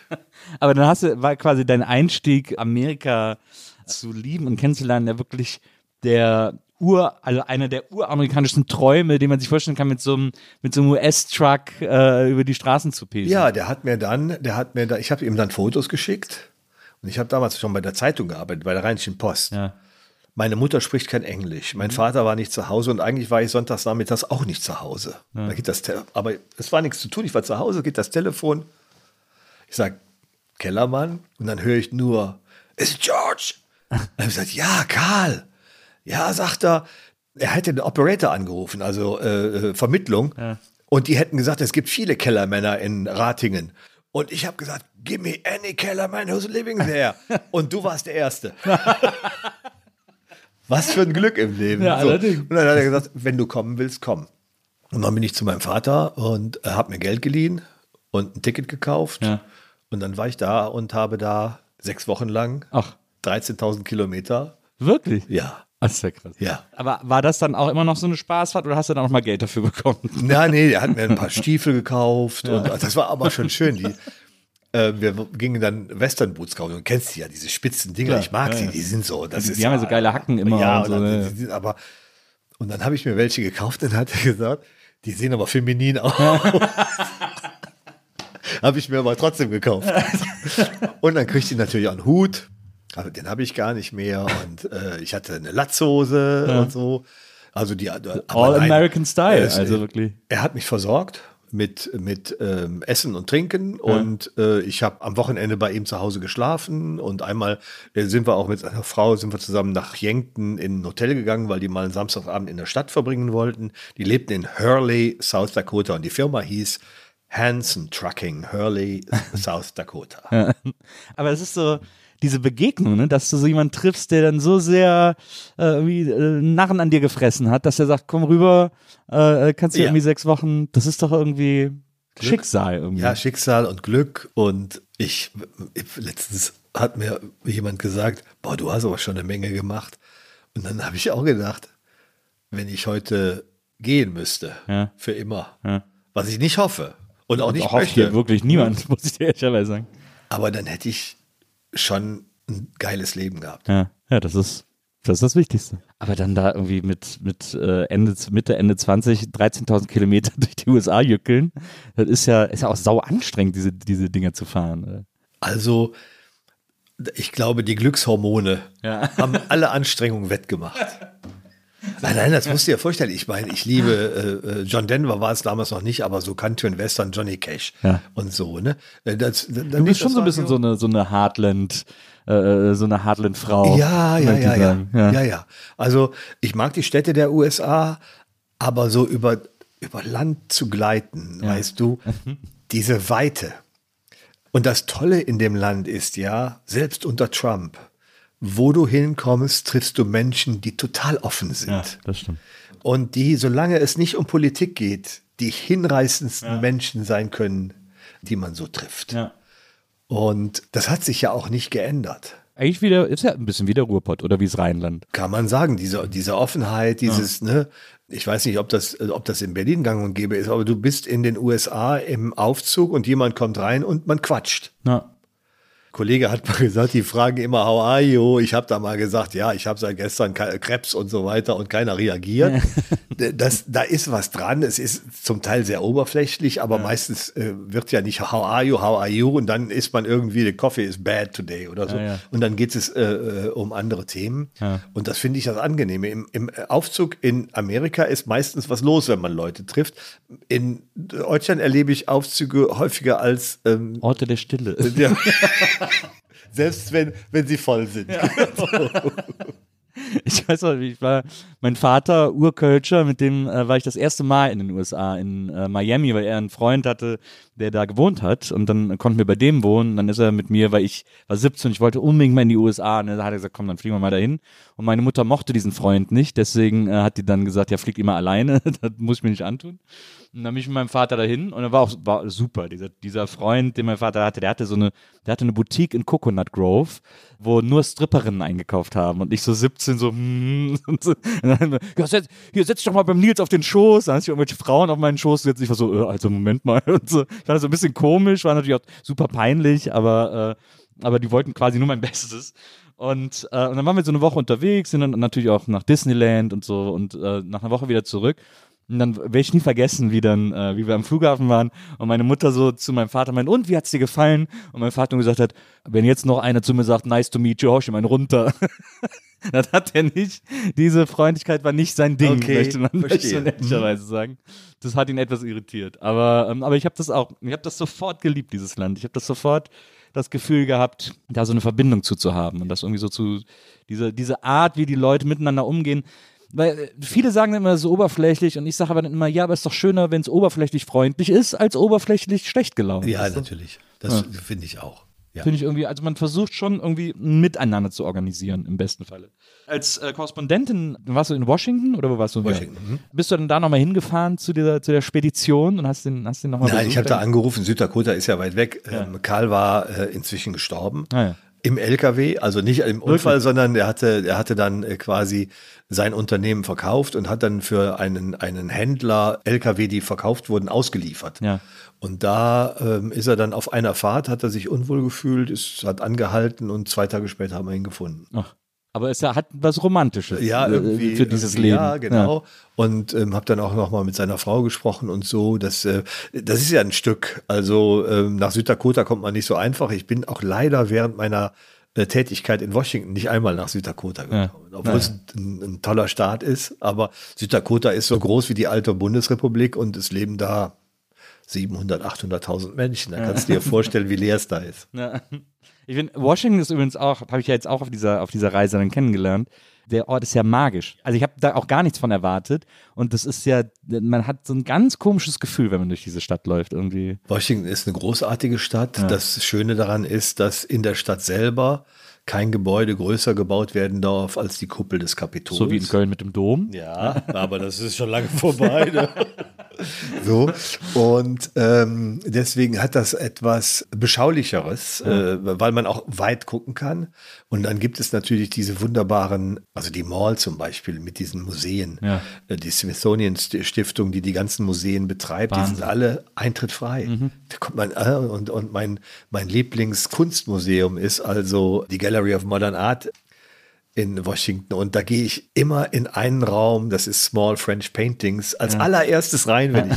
Und jedes Mal, und die Bilder wechseln nicht und trotzdem gehe ich da immer rein und, und starte dabei einen Besuch. Das ist, ja, da haben sie also auch Kunst und Kultur, was das angeht, haben sie echt, und das ist ja alles zum Teil privat finanziert, da haben sie echt was weg in Washington. Ja, Ja, ich finde, das, was Amerikaner auch sehr, sehr gut können, sind Museen bauen und kuratieren und so. Auch in Washington. Ich war auch im, im, im Smithsonian und auch in, in dem, wir waren auch in dem äh, Museum für äh, schwarze Geschichte, das auch wahnsinnig aufregend ist und, und, und, und schlau äh, gebaut und erzählt und so. Und dann war ich, dann ist äh, meine Frau, die wollte dann in die Library äh, of Congress, dann ist sie dahin und ich bin dann ins, ins äh, Smithsonian für Modern Art gegangen und habe mir das irgendwie angeguckt, weil mich das mehr interessiert hat. Und dann haben wir uns wieder getroffen in, an dem Theater, wo Lincoln erschossen wurde. Da kann man ja sogar auch reingehen und die Pistole ist ausgestellt und dann sieht man den Balkon und dann Ja, ja. Geht man über die Straße in das Haus, wo er hingebracht wurde und da ist auch noch eine Ausstellung. Aber ich fand das, ich fand die ganze Stadt die ganze Zeit aufregend. Ich war aber auch noch nie an einem Ort, wo so viele Hubschrauber geflogen Ja, sind. das stimmt. Weil da jeder, also jeder macht da alles mit dem Hubschrauber, auf der Hubschrauber. Das sind, das sind die ganzen Generäle vom äh, Pentagon, die hin und her fliegen. Da ist viel White House dabei. Marine One kommt dann dazu, wenn der Präsident irgendwo hin möchte und so. Die fliegen da alle im Tiefflug über den Potomac. Und das Irre ist ja, der äh, Flughafen, der innerstädtische Flughafen von Washington, die Maschinen müssen also einen, einen merkwürdigen Weg fliegen, weil die nicht über das Weiße Haus fliegen dürfen. Deswegen fliegen die quasi so den Potomac entlang. Die fliegen da so in, ähm, in Schlangenlinien. Und da habe ich immer Sorge, also wenn, da kommt also die, das Flugzeug, was auf dem Flughafen landen will und hier kommt der Helikopter, der vom, vom Pentagon irgendwo losgeflogen ist und so weiter. Aber das geht da ganz gut, ja. Und warst du auch so im, warst du auch so als Korrespondent im Weißen Haus, so im, Ja. im Pressroom und so? Man, äh, man hat ja dann so eine Akkreditierung und ähm, das hat natürlich meistens äh, diese, diese Pressekonferenzen haben, hat der, der Klaus Kleber, der das Studio geleitet hat, oder die Sabine Reifenberg, die die Stellvertreterin äh, war, gemacht. Aber ab und zu bin ich da auch reingegangen. Ja, das war dann natürlich auch mal ein Erlebnis, aber nicht häufig. Ja. Ach Mensch. Toll. Ich finde das so toll. Also, könnt ihr da jetzt Löcher in den Bauch fragen, weil ich das alles so aufregend finde. Äh, ihr habt dann auch noch diese, diese äh, preisgekrönte Reihe, also jetzt noch kurz zum, für diesen äh, Zyklus Amerika äh, aus deinem Leben. Ihr habt dann noch diese äh, preisgekrönte Dokumentation gemacht über diese, über diese ähm, Geistlichen in Amerika, diese Evangelikalen und diese, diese komischen Fernsehpriester im Grunde genommen und so und wie, wie da diese Religion in so einen, in so einen Zirkus manchmal ausartet in, genau. in den Staaten. Das, das war, oh Gott, Amerika, das war eine Idee von Klaus Kleber ähm, und ähm, wir haben dann mit vier KorrespondentInnen äh, quasi daran gearbeitet und das war sehr aufregend und sehr augenöffnend da, daher kenne ich eben auch viele von diesen Evangelikalen äh, in den USA. Ja. Man beschäftigt sich ja damit und das ist ja, ich meine, es gibt ja nicht umsonst den Begriff des Bible Bells. Da mhm. sind sie dann alle noch mal ein bisschen gläubiger. Ich weiß, dass eine Kollegin mal angesprochen worden ist, so quasi nach äh, dem Motto, und an welche äh, Konfession hast du? Ja. Und dann hat sie gesagt, ich bin Atheistin und dann, du arme Frau. Und ähm, das ist dann in diesen, in diesen Regionen, wo der Bible Belt äh, entlangläuft, wird das nicht gut aufgenommen. Ja, ja schwierig. Schwierige, schwierige Einstellung in der Region. Wow, ich, ich, finde das, ich finde das sehr aufregend. Gehen wir aber mal weiter. Du bist dann zurück nach Deutschland, warst wieder beim Morgenmagazin einige Zeit und bist dann als Korrespondent nach Paris gegangen. Paris auch, muss ich an dieser Stelle sagen, einer meiner großen Sehnsuchtsorte. Ich liebe diese Stadt so sehr. Und ich finde es immer so witzig, dass es gibt ja auch diese Krankheit japanischer Touristen, die äh, so eine Erwartungshaltung an Paris haben und dann da hinkommen und dann äh, Nervenzusammenbruch kriegen, weil die Stadt nichts von ihrer Erwartung erfüllt, sondern so äh, eben dreckig ist, weil sie glauben, die glauben halt an so ein romantisches Paris. Und dann, und dann kommen die da hin und dann sehen die das und dann brechen die regelmäßig zusammen und müssen dann, also es gibt als Pariser Krankheit wird das auch genannt. Und das ist aber, für mich ist äh, genau das, das, was die Stadt so ausmacht, dieses Chaos, diese, diese ständige Hin und Her, dieses Gewusel, diese, das alles gepaart mit so einer trotzdem ja doch französischen Lebensart, die da irgendwie stattfindet. Das finde ich einen der speziellsten Orte der Welt. Nein, ist es auch. Also, das war natürlich auch wieder so ein großes Glück im Leben. Ne? Ja. Also, mein Vater war Soldat im Zweiten Weltkrieg. Der wurde ganz zum Ende noch eingezogen und ist dann äh, in La Rochelle gewesen. Mhm. In Frankreich, hat äh, in Frankreich Französisch gelernt und kann oder konnte, er lebt ja leider nicht mehr, mit Fug und Recht sagen, dass er nie jemanden getötet hat, weil in La Rochelle kein Kampf stattfand. und die Festung, Festung La Rochelle, ja. wo die ganzen U-Boot-Bunker waren, die wurden also quasi nach der Kapitulation ein paar Wochen später dann friedlich in Anführungszeichen an die ähm, Franzosen übergeben und dann ist er in die Kriegsgefangenschaft gegangen, hat dann in der Nähe von Compiègne bei einem Landwirt gearbeitet, hat bei diesem Landwirt mit dem Flug die Granatsplitter aus dem Ersten Weltkrieg aus dem Boden geholt, die da noch drin waren. Und hat Zeit seines Lebens von Frankreich geschwärmt. Ja. Er hat da natürlich auch Französisch gelernt und war völlig begeistert von Frankreich. Er war so begeistert von Frankreich, dass er später, als er im Altersheim schon dement war, mhm. nur Französisch gesprochen hat. Ach, und, ihm, und ihm das Personal dann Bücher auf Französisch geschenkt hat und so. Also, so. Und der hat mir natürlich ein bisschen was davon mitgegeben. Ne? Ja. Ähm, wir sind da nie im Urlaub hingefahren, weil meine Mutter kein Französisch sprach. Aber das war immer so, ja, Sehnsuchtsland, äh, was schon. Ich war natürlich schon mal im Urlaub dann auch in Frankreich gewesen und hatte inzwischen auch die französische Küche äh, schätzen gelernt und schätze die noch heute. Und dann ging es eben nach Paris und das ist ein großes Glück wieder in meinem Leben. Und das waren fünf wunderbare, aufregende, großartige Jahre. Hast du Französisch gesprochen, als du, als du da hingegangen bist? Ähm, ähm, nicht so gut, wie als ich ging also, und ich spreche es aber immer noch nicht perfekt. Ja. Ne, also die eine oder andere Diskussion, wenn jemand schnell spricht, dann habe ich schon Schwierigkeiten. Aber was ich toll finde, ist, ich komme immer ganz schnell rein. Wenn, ja. ich also jetzt merke, da ist jemand, der Französisch spricht, dann versuche ich zuzuhören und plötzlich kommen ganz viele Sachen wieder. Ja du warst ja äh, relativ spät, also 2002 bis 2006 in Paris. Ja. Da waren, hatten sich die Franzosen ja schon so ein bisschen beruhigt mit, ob man Französisch sprechen kann oder nicht. Also in den 90ern war es ja noch so ein bisschen so, wenn du kein Französisch sprichst, hau ab, so in etwa. Und jetzt so, ich habe immer das Gefühl, nach der WM hat sich das so ein bisschen äh, beruhigt und ein bisschen geöffnet, mhm. dass nicht jeder Französisch das, sprechen kann. Äh, das äh, weiß ich nicht. Paris ist aber auch nochmal eine andere Kategorie. Also ja. ich glaube, dass das so auf dem Lande oder so ein bisschen, bisschen ähm, schlechter ist, äh, wenn man mit anderen Sprachen ankommt. Paris ist inzwischen absolut international.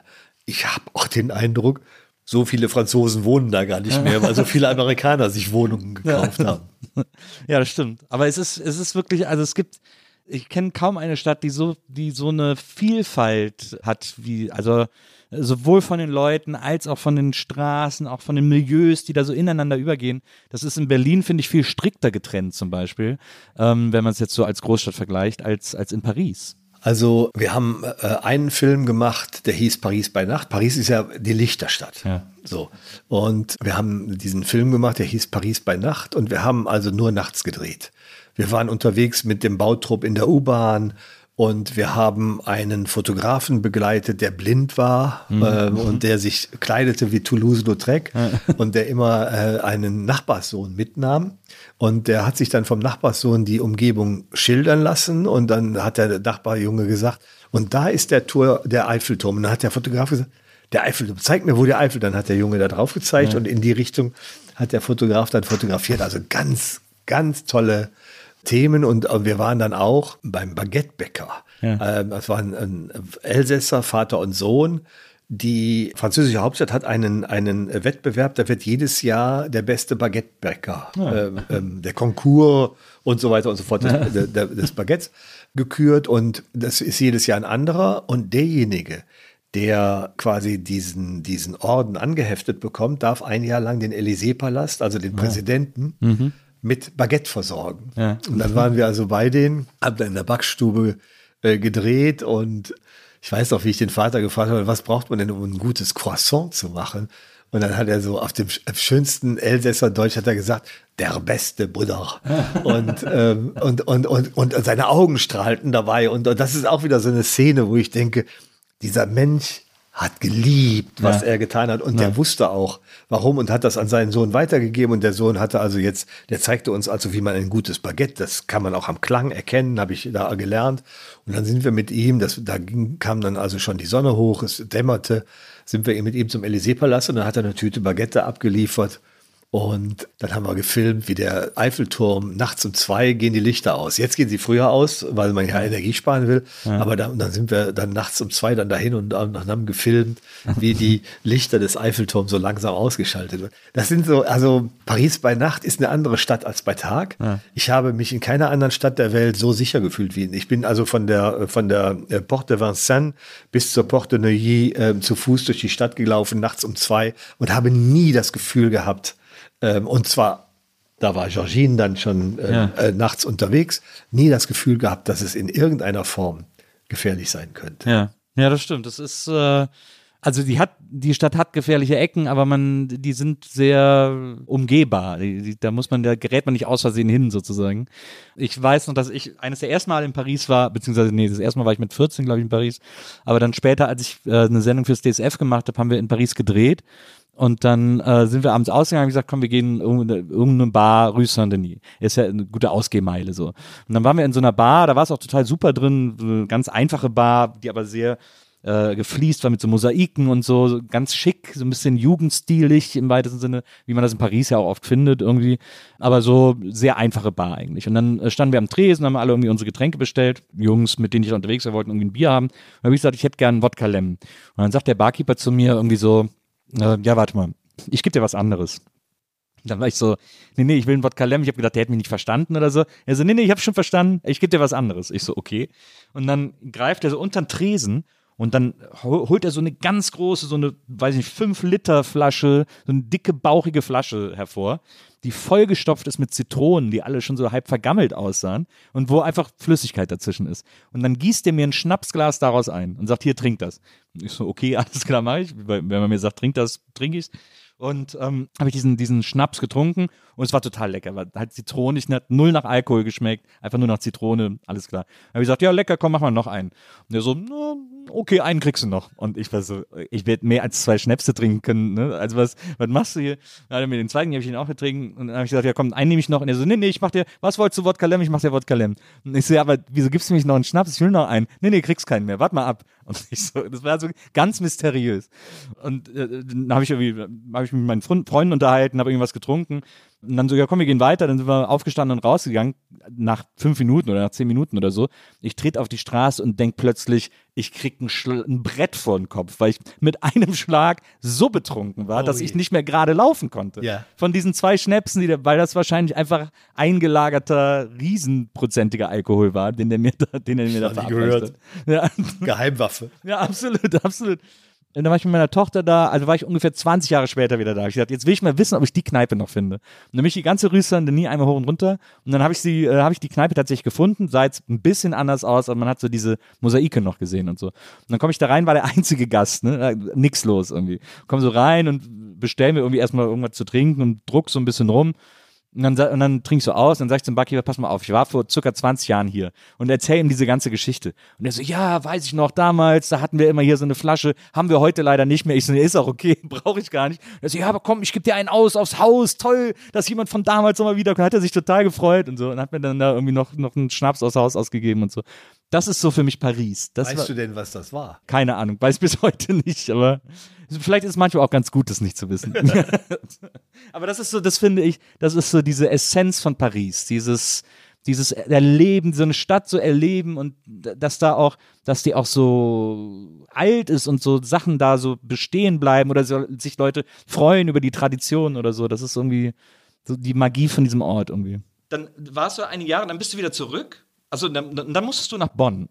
dann Ja. du Studioleiterin in Bonn. Der ähm, WDR hat damals, ähm, der WDR ist ein sehr regional aufgestellter Sender Ja. und es gab schon neun Landesstudios, die auch neun Sendungen hatten fürs Fernsehen.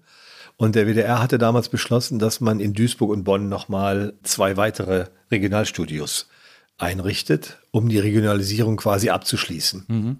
Und das Studio sollte aufgebaut werden und da bin ich gefragt worden, ob ich das machen möchte und das habe ich gerne gemacht.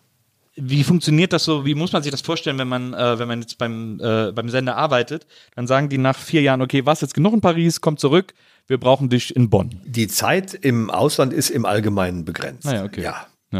Ja. Und dann ging das quasi einher, also dass man gesagt hat, komm mal zurück, weil wir machen hier das neue Studio in Bonn, da brauchen wir dich für, oder kam das, ist das dann so nacheinander sozusagen? Ja, das war so quasi nacheinander. Ich bin ein bisschen früher in äh, Paris weg, um in Bonn anzufangen, Mhm. aber äh, es war ja quasi nacheinander, genau. Aber es ist ein bisschen ein Kulturschock, oder? Wenn man gerade irgendwie vier Jahre in Paris war und dann nach in das, also we all love Bonn, aber es, mit Paris kannst du nicht ganz aufnehmen. Ach so, äh, na, das ist zu kurz gedacht. ja, Also ich sage ja, als Journalistin liebe ich Menschen. ja, Und ob das der Auslandfischer am Becken von Arcachon ist ja. oder der Kapitän auf dem Dampfer der Weißen Flotte auf dem Rhein, spielt überhaupt keine Rolle. Die Themen sind wichtig. Und ich finde, bei allem, also das hat einen Höllen Spaß gemacht, dann auch quasi diese, diese Auslandsthemen zu machen. Aber wenn wir sehen, zum Beispiel, was in den USA passiert ist, wo also in der Region Zeitungen und so weiter eingestampft wurden, nicht mehr erscheinen, da gerade in diesen Regionen, wo Journalismus nicht mehr existiert, diese Fake News und so weiter blühen, ja. dann wissen wir, was regionale Berichterstattung in Deutschland leisten kann und leisten muss. Und ich finde das einen ganz wichtigen Auftrag, den wir haben.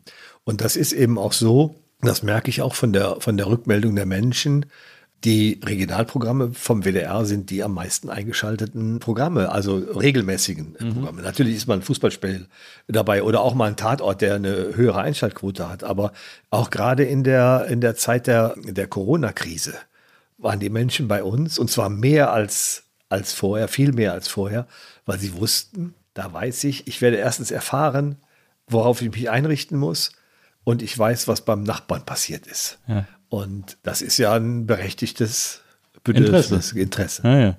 Ja, ich habe das auch, wenn ich nachts nicht schlafen kann, gucke ich gerne, kommen alle Lokalzeiten hintereinander. Dann gucke ich immer gerne, was war denn in Paderborn eigentlich so los? Und dann bin ich, bin ich immer bestens informiert, was so, äh, was so in der Region passiert ist. Ähm, also da kenne ich es auch. Nach Bonn bist du dann noch nach Duisburg, Genau. äh, Studioleiterin in Duisburg geworden. Von gar nicht so lange her, 2019 dann äh, Studioleiterin in Essen. Genau. Ja. Also Damals Duisburg-Essen ist ja dann nicht mehr so weit auseinander. Nee, das ist nicht mehr so weit auseinander. Und ähm, ich wohne ja in Ratingen und die, die Entfernung ist zu beiden Studios dieselbe. Nach Duisburg konnte ich leider nicht so gut mit dem Zug fahren. Nach Essen kann ich mit dem Zug fahren. Das mache ich auch regelmäßig und genieße das auch. Und das ähm, Studio Essen ist eben so schön. Das hat den größten Teil des Ruhrgebietes. Und ähm, habe ich ja eben schon anklingen lassen, wie sehr ich diese Region äh, mag, wie sehr ich die Menschen da mag. Und das ist einfach großartig, ja. Ja. Und ich lerne da jetzt auch. Also ich komme dann plötzlich in Ecken des Ruhrgebiets, die ich vorher nicht kannte, wo ich dann auch sage, boah, ist das schön hier. Ja. So viel Schlösser, wie da, wie es da gibt und die auch noch äh, gehegt und gepflegt werden. Und das, das macht viel aus. Ja. Ich, als, ich, als ich durchs Ruhrgebiet gewandert bin, habe ich mich auch sehr in Mülheim verliebt. Ja. Auch überraschend schön. Also da mit der, mit der Altstadt und so. Sehr, sehr niedlich. Fand ich gut. Fand ich gut. Und hell gewohnt, das ist natürlich auch ein Grund, äh, das, das gut zu finden. Glaubst du, dass es jetzt nach dem, äh, also es soll jetzt gar nicht mit Grabesstimme gesprochen sein oder so, aber glaubst du, dass nach äh, der Studioleitung in Essen jetzt noch was kommt? Also dass du, dass es noch eine Station gibt, wo du, wo du irgendwie hingehst? Die nächste Station ist die Pensionierung. Ich gehe mit fast 66 Jahren dann aus dem WDR aus, nachdem ich 40 Jahre dafür gearbeitet habe. Ja. Aber ich glaube, Das ist ich habe krass, ne? 40 Jahre. und trotzdem 13 Mal an anderen. Ja, Wahnsinn. Ja, Das ist eine super Bilanz. finde ich auch. Ja. Machst du dir dann in Rating gemütlich oder hast du so ein bisschen noch? Ich weiß noch nicht, was ich mache. Also ich, ähm, ich glaube, dass ich sehr viel auch als Aktivistin, also ich merke das ja, wie, wie wichtig diese Öffentlichkeit ist. Ja. Und ich kann mir gut vorstellen, dass ich da nochmal unterwegs bin. Und ich glaube auch, dass ich vielleicht noch die eine oder andere journalistische Aufgabe bekomme. Ja, aber das muss nicht beim WDR sein, es gibt ja noch andere Aufgaben. Eine Frage, die dir wahrscheinlich auch schon tausendmal gestellt wurde, wahrscheinlich sogar von äh, entsprechenden Stellen, aber es lägt ja nahe, dass du irgendwie auch mal ein Buch über die eine oder andere Zeit deines Lebens schreibst. Mache ich gerade. Ah ja. Ja, das will ich, will ich aber hoffen, dass das mal, dass das mal Ja, ja, das soll im, im Frühjahr 2024 erscheinen. Ah, ja. Oh, das ist gut, hast noch ein bisschen Zeit. Ja, du- ja, ich habe noch ein in bisschen Ruhe- Zeit. Wir haben auch gerade so den Abgabetermin ein bisschen verlängert. Ja. Und ein Drittel habe ich schon geschrieben. Ja. Wird das so eine Bilanz, wird das so eine Lebensbilanz oder Ich glaube, das wird alles. Das, da ist natürlich auch ein Stück Familiengeschichte drin, klar? weil man das eigene Schicksal nie erzählen kann, ohne das Schicksal der Menschen, mit denen man, Die äh, einen geprägt haben. die einen geprägt haben und zum Teil auch wunderbar geprägt haben. Und das wird natürlich auch viel, viel über die Arbeit sein. Da sind ja auch tolle Geschichten dabei.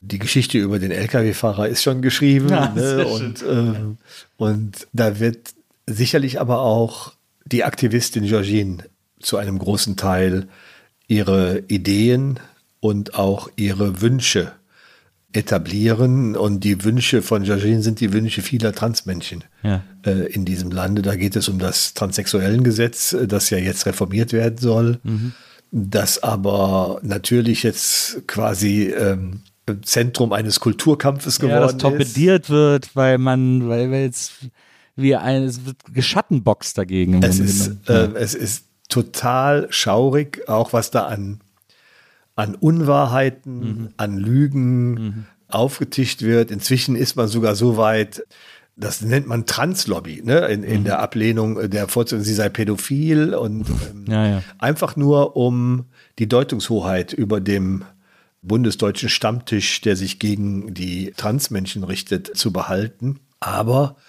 und da bin ich total froh drüber, wir haben im Moment Politikerinnen und Politiker in der Verantwortung, die das sehr ernst nehmen. Und äh, Lisa Paus zum Beispiel und ihr Staatssekretär Sven Lehmann sind da nicht korrumpierbar. Ja. Und äh, Lisa Paus hat letztens noch mal ganz deutlich in der Bundespressekonferenz gesagt, Transfrauen sind Frauen. Wir müssen ja auch mal zugutehalten, es gibt ja nicht nur Transfrauen und Trans ist ja ein Adjektiv. Naja, Ne? absolut. Wie dicke Frau, dünne Frau, blonde Frau, braune Frau. Genau. Ist trans ein Adjektiv? Es gibt aber nicht nur Transfrauen, sondern auch Transmänner. Mhm. Und das hält sich in etwa die Waage. Einer, ich glaube, der war äh, Linus Giese, der hat ein, ein, ein Buch auch darüber geschrieben. Der war auch hier im Podcast, Ja, ne? das wollte ich jetzt gerade. Ist das ein Fehler, wenn ich das jetzt sage? Nein, Ne, Also der Linus war ja auch hier Ja. und total spannende Geschichte auch. Absolut. Als ich das Buch gelesen habe, habe ich auch so viele Parallelen zu meinem eigenen, zu einem, meiner eigenen Vita Ja. gefunden. Und äh, diejenigen, die sich dagegen wenden, tun das auf eine äh, Art und Weise, die, als wenn sie nichts anderes hätten, ähm, worüber sie schimpfen können. Ja, dann kannst du nur scheppig, das ist, kannst du nur scheppig bezeichnen, wie dieser Kultur, dieser vermeintlich Kultur, das ist, das ist auch kein Kulturkampf. Niemand will irgendwem irgendwas wegnehmen. Äh, es wird einfach nur ein Gegner versucht aufzubauen, auf den man draufknüppeln kann. Und das glauben diese Menschen, die so dagegen agieren oder agitieren, besser gesagt, dass sie da irgendwie mit den, mit den ganzen Trans-Menschen äh, irgendwie jemand gefunden haben, mit dem sie das machen können. Ich finde es auch beschämend. Ich finde es furchtbar, das mitzuerleben, was man da auch täglich, ich meine, wir beide bewegen uns auch auf Twitter und da kriegt man es sehr geballt mit und ab in deinem Fall. Das ist natürlich auch nochmal so verstärkt hoch 10 irgendwie, äh, wie das, wie dieser Aktivismus da passiert. Aber es ist gruselig. Es ist ganz fürchterlich und ganz gruselig. Äh, man sieht es auch in den USA, ähm, äh, wie da agitiert wird und so. Und das sind eben auch diese Kleriker, die, die da im rechten Spektrum mit viel Geld, mit viel Geld Ja. und weltweit vernetzt und das dann eben auch hier finanziell unterstützen, auch in England. Ja, stimmt. J.K. Rowling, auch eine ganz große Figur, der Trans-Gegner. Ja, gruselig. Ja. Das finde ich, aber der, umso schöner, dass es dich gibt und dass du so, was ich an dir auch so bewundere, wenn ich das so mitbekomme und so. Ich bin da ja immer, ich muss mich auch wirklich sehr zügeln, immer nicht einfach da jeden Tag beleidigend zu werden, äh, wenn ich solche Attacken mitbekomme oder so. Was ich bei dir so toll finde, ist, dass, also ich spekuliere jetzt hier mal in den Raum, es würde dir sicher nicht so leicht fallen, aber du begegnest oder versuchst immer, äh, wenn es nicht zu übertrieben ist oder zu far out ist oder so, aber du versuchst den immer mit so einer mit einer Freundlichkeit, der Freundlichkeit ist das falsche Wort, aber mit so einer Dignity zu begegnen, mit so einer Würde, die du, die du behältst und die du dir einfach nicht nehmen lässt und die du denen so entgegenhältst. Das ist natürlich zum Teil auch Selbstschutz. Also erstmal, ich glaube, dass ich so bin. Ich, klar, ich kann gereizt sein und ich kann auch mal, wenn ich im Auto sitze, dann ist der Säbelzahntiger immer auf dem Beifahrersitz. ähm, das und dann nimmt mir einer die Vorfahrt und dann kann ich auch schon mal ganz fürchterliche Schimpfwörter. So, auf Twitter habe ich ganz viele Unterstützer. Und ich weiß, dass ich bedeutend mehr Menschen haben, die mich unterstützen, als die, die mich nicht mögen, Ja. die mich hassen, Ja. die mich ablehnen. Und meine Sorge ist immer, wenn ich jetzt den Ablehnern beleidige, also erstmal, ich bin nicht so, ich möchte nicht einfach beleidigen. Und Ja. wenn die mich noch dreimal beleidigen will, ne, manche Vorlagen sind ja so schön, die kann man dann auch wunderbar aufgreifen und dann, dann hat man noch mal so ein kleines Clickbaiting und so. Aber ich möchte auch meine Unterstützerinnen nicht vor den Kopf stoßen. Viele schreiben mir das ja. Es ist so angenehm, wie gelassen sie auf diesen Hass reagieren Ja. wenn die plötzlich merken, Georgine fängt an, da auch rumzupöbeln, dann verlieren die möglicherweise das Interesse an mir oder denken, hm, das- ist more of the same. Ja. Deswegen möchte ich das nicht. Ich möchte einfach vornehm bleiben. Ja. Das, und das machst du fantastisch. Wir machen das immer für unsere Gäste so, dass wir ihnen, äh, dass wir Idole oder Vorbilder von ihnen raussuchen und sie ihnen hier hinstellen, damit sie es so gemütlich wie möglich haben. Wir haben für dich Charlotte von Mahlsdorf rausgesucht. Du hast das mal in einem Interview erzählt, dass sie eine große Inspiration für dich wäre. Und auch eine tolle Frau gewesen. Auch was die, die, die, die Dinge angegangen ist, ist ja auch wirklich eine Inspiration. Nein, und Charlotte von Malsdorf, und das kann man gar nicht genug würdigen, die ist ja aufgewachsen in zwei Diktaturen. Sie hat zunächst in der Weimarer Republik gelebt und, und ähm, äh, war da schon, also der Name Lothar, der steht ja auch noch auf dem, auf dem Grabstein. Aber die Menschen, die sie mochten, haben sie Lottchen genannt. Und sie wollte auch Lottchen sein. Und sie hat dann in der Weimarer Republik auch wunderbare Menschen kennengelernt. Das, äh, sie hat ja ein Buch geschrieben. Ich bin meine eigene Frau, lege ich jedem ans Herz, der ein bisschen etwas über Charlotte von Malsdorf ähm, erfahren möchte. Und sie hat dann in, also sie hat immer Nischen gefunden, Ja. in denen sie sich frei bewegen konnte. Und das war im Nationalsozialismus so. Ihre Mutter hat, hat die Familie irgendwann verlassen, weil der Vater gewalttätig war, auch gegen die Mutter. Der Vater hat dann Charlotte mit dem Dienstrevolver bedroht. Und sie hat dann keinen anderen Ausweg gesehen, als ihn nachts mit dem Nudelholz im Schlaf zu erschlagen. Und wenn ich das erzähle, ich, ich mag nicht, wenn man Menschen tötet. Aber nachdem ich die Geschichte gelesen hatte, hatte ich so viel Verständnis. Und sie ist dann äh, äh, noch in der Nazizeit zu vier Jahren Jugendhaft äh, verurteilt worden. Und das war 1944, kurz vor Ende des Zweiten Weltkriegs. Und danach war sie sofort wieder frei. Ähm, also ich glaube, auch da haben Richter Verständnis für diese junge Frau äh, gehabt. Sie hat das Gründerzeitmuseum in Mahlsdorf ins Leben gerufen, dass es heute noch gibt. Charlotte ist ja leider nicht mehr, lebt leider nicht. Hast du sie mehr. mal getroffen? Leider nicht. Ja. Aber ich treffe regelmäßig, und ich war gestern noch da im Gründerzeitmuseum. Ja. Ich treffe regelmäßig Monika Pulsch, die das Museum jetzt leitet. Und die hat Charlotte persönlich gekannt, kann ganz viele Anekdoten erzählen. Aber das Allerschönste war, ich habe das, ich war, als ich das allererste Mal da war, ich hatte mich geärgert, weil äh, ich habe irgendwo im Internet gelesen, da steht also Lothar von Berfelde, äh, Lothar, Lothar Berfelde, das vorhin hatte man ihnen gestrichen, Lothar Berfelde. Und ich ähm, habe dann wütend geschrieben, das war eine Frau, die hieß Charlotte. Und dann hat äh, Monika zurückgeschrieben und gesagt, ich wollte Sie schon immer mal einladen, kommen Sie doch mal vorbei. Diese, diese Name hat etwas mit der Familie zu tun. Äh, äh, der Bruder, der jetzt tot ist, die wollten offenbar nicht jetzt äh, Charlotte äh, so würdigen, wie es ihrer, ihr angemessen gewesen wäre. Und das kommt aber jetzt alles. Und dann hat sie mich eingeladen, bin ich dahin und dann hat sie mich das ganze Haus geführt. Und irgendwann habe ich dann so einen Spiegel, so einen alten gesehen und habe ein Selfie gemacht, ich im Spiegel. Und dann habe ich dieses Selfie der Monika gezeigt. Und dann hat sie gesagt, das sieht aus, als wenn Charlotte zurückgekommen wäre. Ach, wow. Und ich habe ihr gestern gesagt, was Schöneres hätte sie mir nicht sagen können. Ne? Das, gestern sind mir sogar die Tränen gekommen, weil Charlotte eine Wegbereiterin war. Sie war sehr berühmt in der DDR. Damals gingen schon ganze Kombinate in das Museum, haben das besucht. Sie ist ja zwischenzeitlich mal nach Schweden ausgewandert. Es hat ja da auch einen einen Nazi-Überfall oder Neonazi-Überfall auf ihr, ihr Museum gegeben. Sie hat ja, war ja auch ein Hort für homosexuelle Menschen zu einer Zeit, als Homosexualität noch verpönt war und so weiter. Und sie ist dann äh, nach Deutschland zurückbekommen. Sie hat das Bundesverdienstkreuz äh, bekommen für ihre Arbeit, hat der Bundespräsident ihr verliehen. Also, das ist eine ganz großartige Frau. Und äh, es gibt ja ein Theaterstück. Ähm, ich bin meine eigene Frau. Doug Wright aus den USA hat ein Theaterstück geschrieben, hat dafür einen Emmy bekommen und einen Pulitzerpreis. Ja. Und das ist ja auch eine Wahnsinnswürdigung für die Frau, für Charlotte. Ja. Ja, also zu Recht eine Inspiration. Ich finde aber, dass du auch eine große Inspiration bist. Also äh, mich inspirierst und sicherlich viele, viele äh, Tausende von anderen Menschen auch. Äh, ich finde das bewundernswert, dir dabei zugucken zu dürfen, wie du deinen Weg gehst und wie du die Dinge so handelst, wie du sie handelst. Äh, und ich bin ganz, ganz froh und glücklich und stolz, dass du heute hier äh, zu mir gekommen bist und heute mir diese ganzen Sachen erzählt hast, weil ich, ich könnte dir noch stundenlang Löcher in den Bauch fragen. Vielen, vielen Dank dafür, dass du, dass du äh, zu mir gekommen bist. Nein, danke. Ich finde das total respektvoll und wertschätzend, dass du mich eingeladen hast. Und ich, die Zeit ist wie im Fluge vorbeigegangen. Bin ich auch. Vielen Dank, Georgine, dass du Danke. heute bei mir gewesen bist. Vielen Dank an Charlotte, die war heute unsere Producerin. Und, Danke, Charlotte. Äh, und wir hören uns nächstes Mal wieder hier bei der Nils Bokeberg Erfahrung. Bis dahin, macht's gut. Tschüss.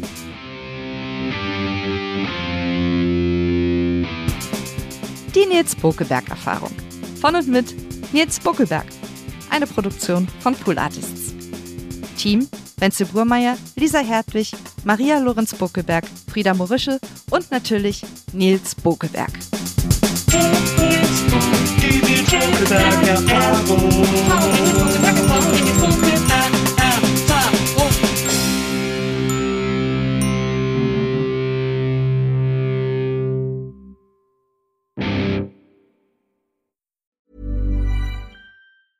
Even when we're on a budget, we still deserve nice things. Quince is a place to scoop up stunning high-end goods for 50 to 80% less than similar brands. They have buttery soft cashmere sweaters starting at $50, luxurious Italian leather bags, and so much more. Plus, Quince only works with factories that use safe, ethical, and responsible manufacturing. Get the high-end goods you'll love without the high price tag with Quince. Go to quince.com slash style for free shipping and 365-day returns.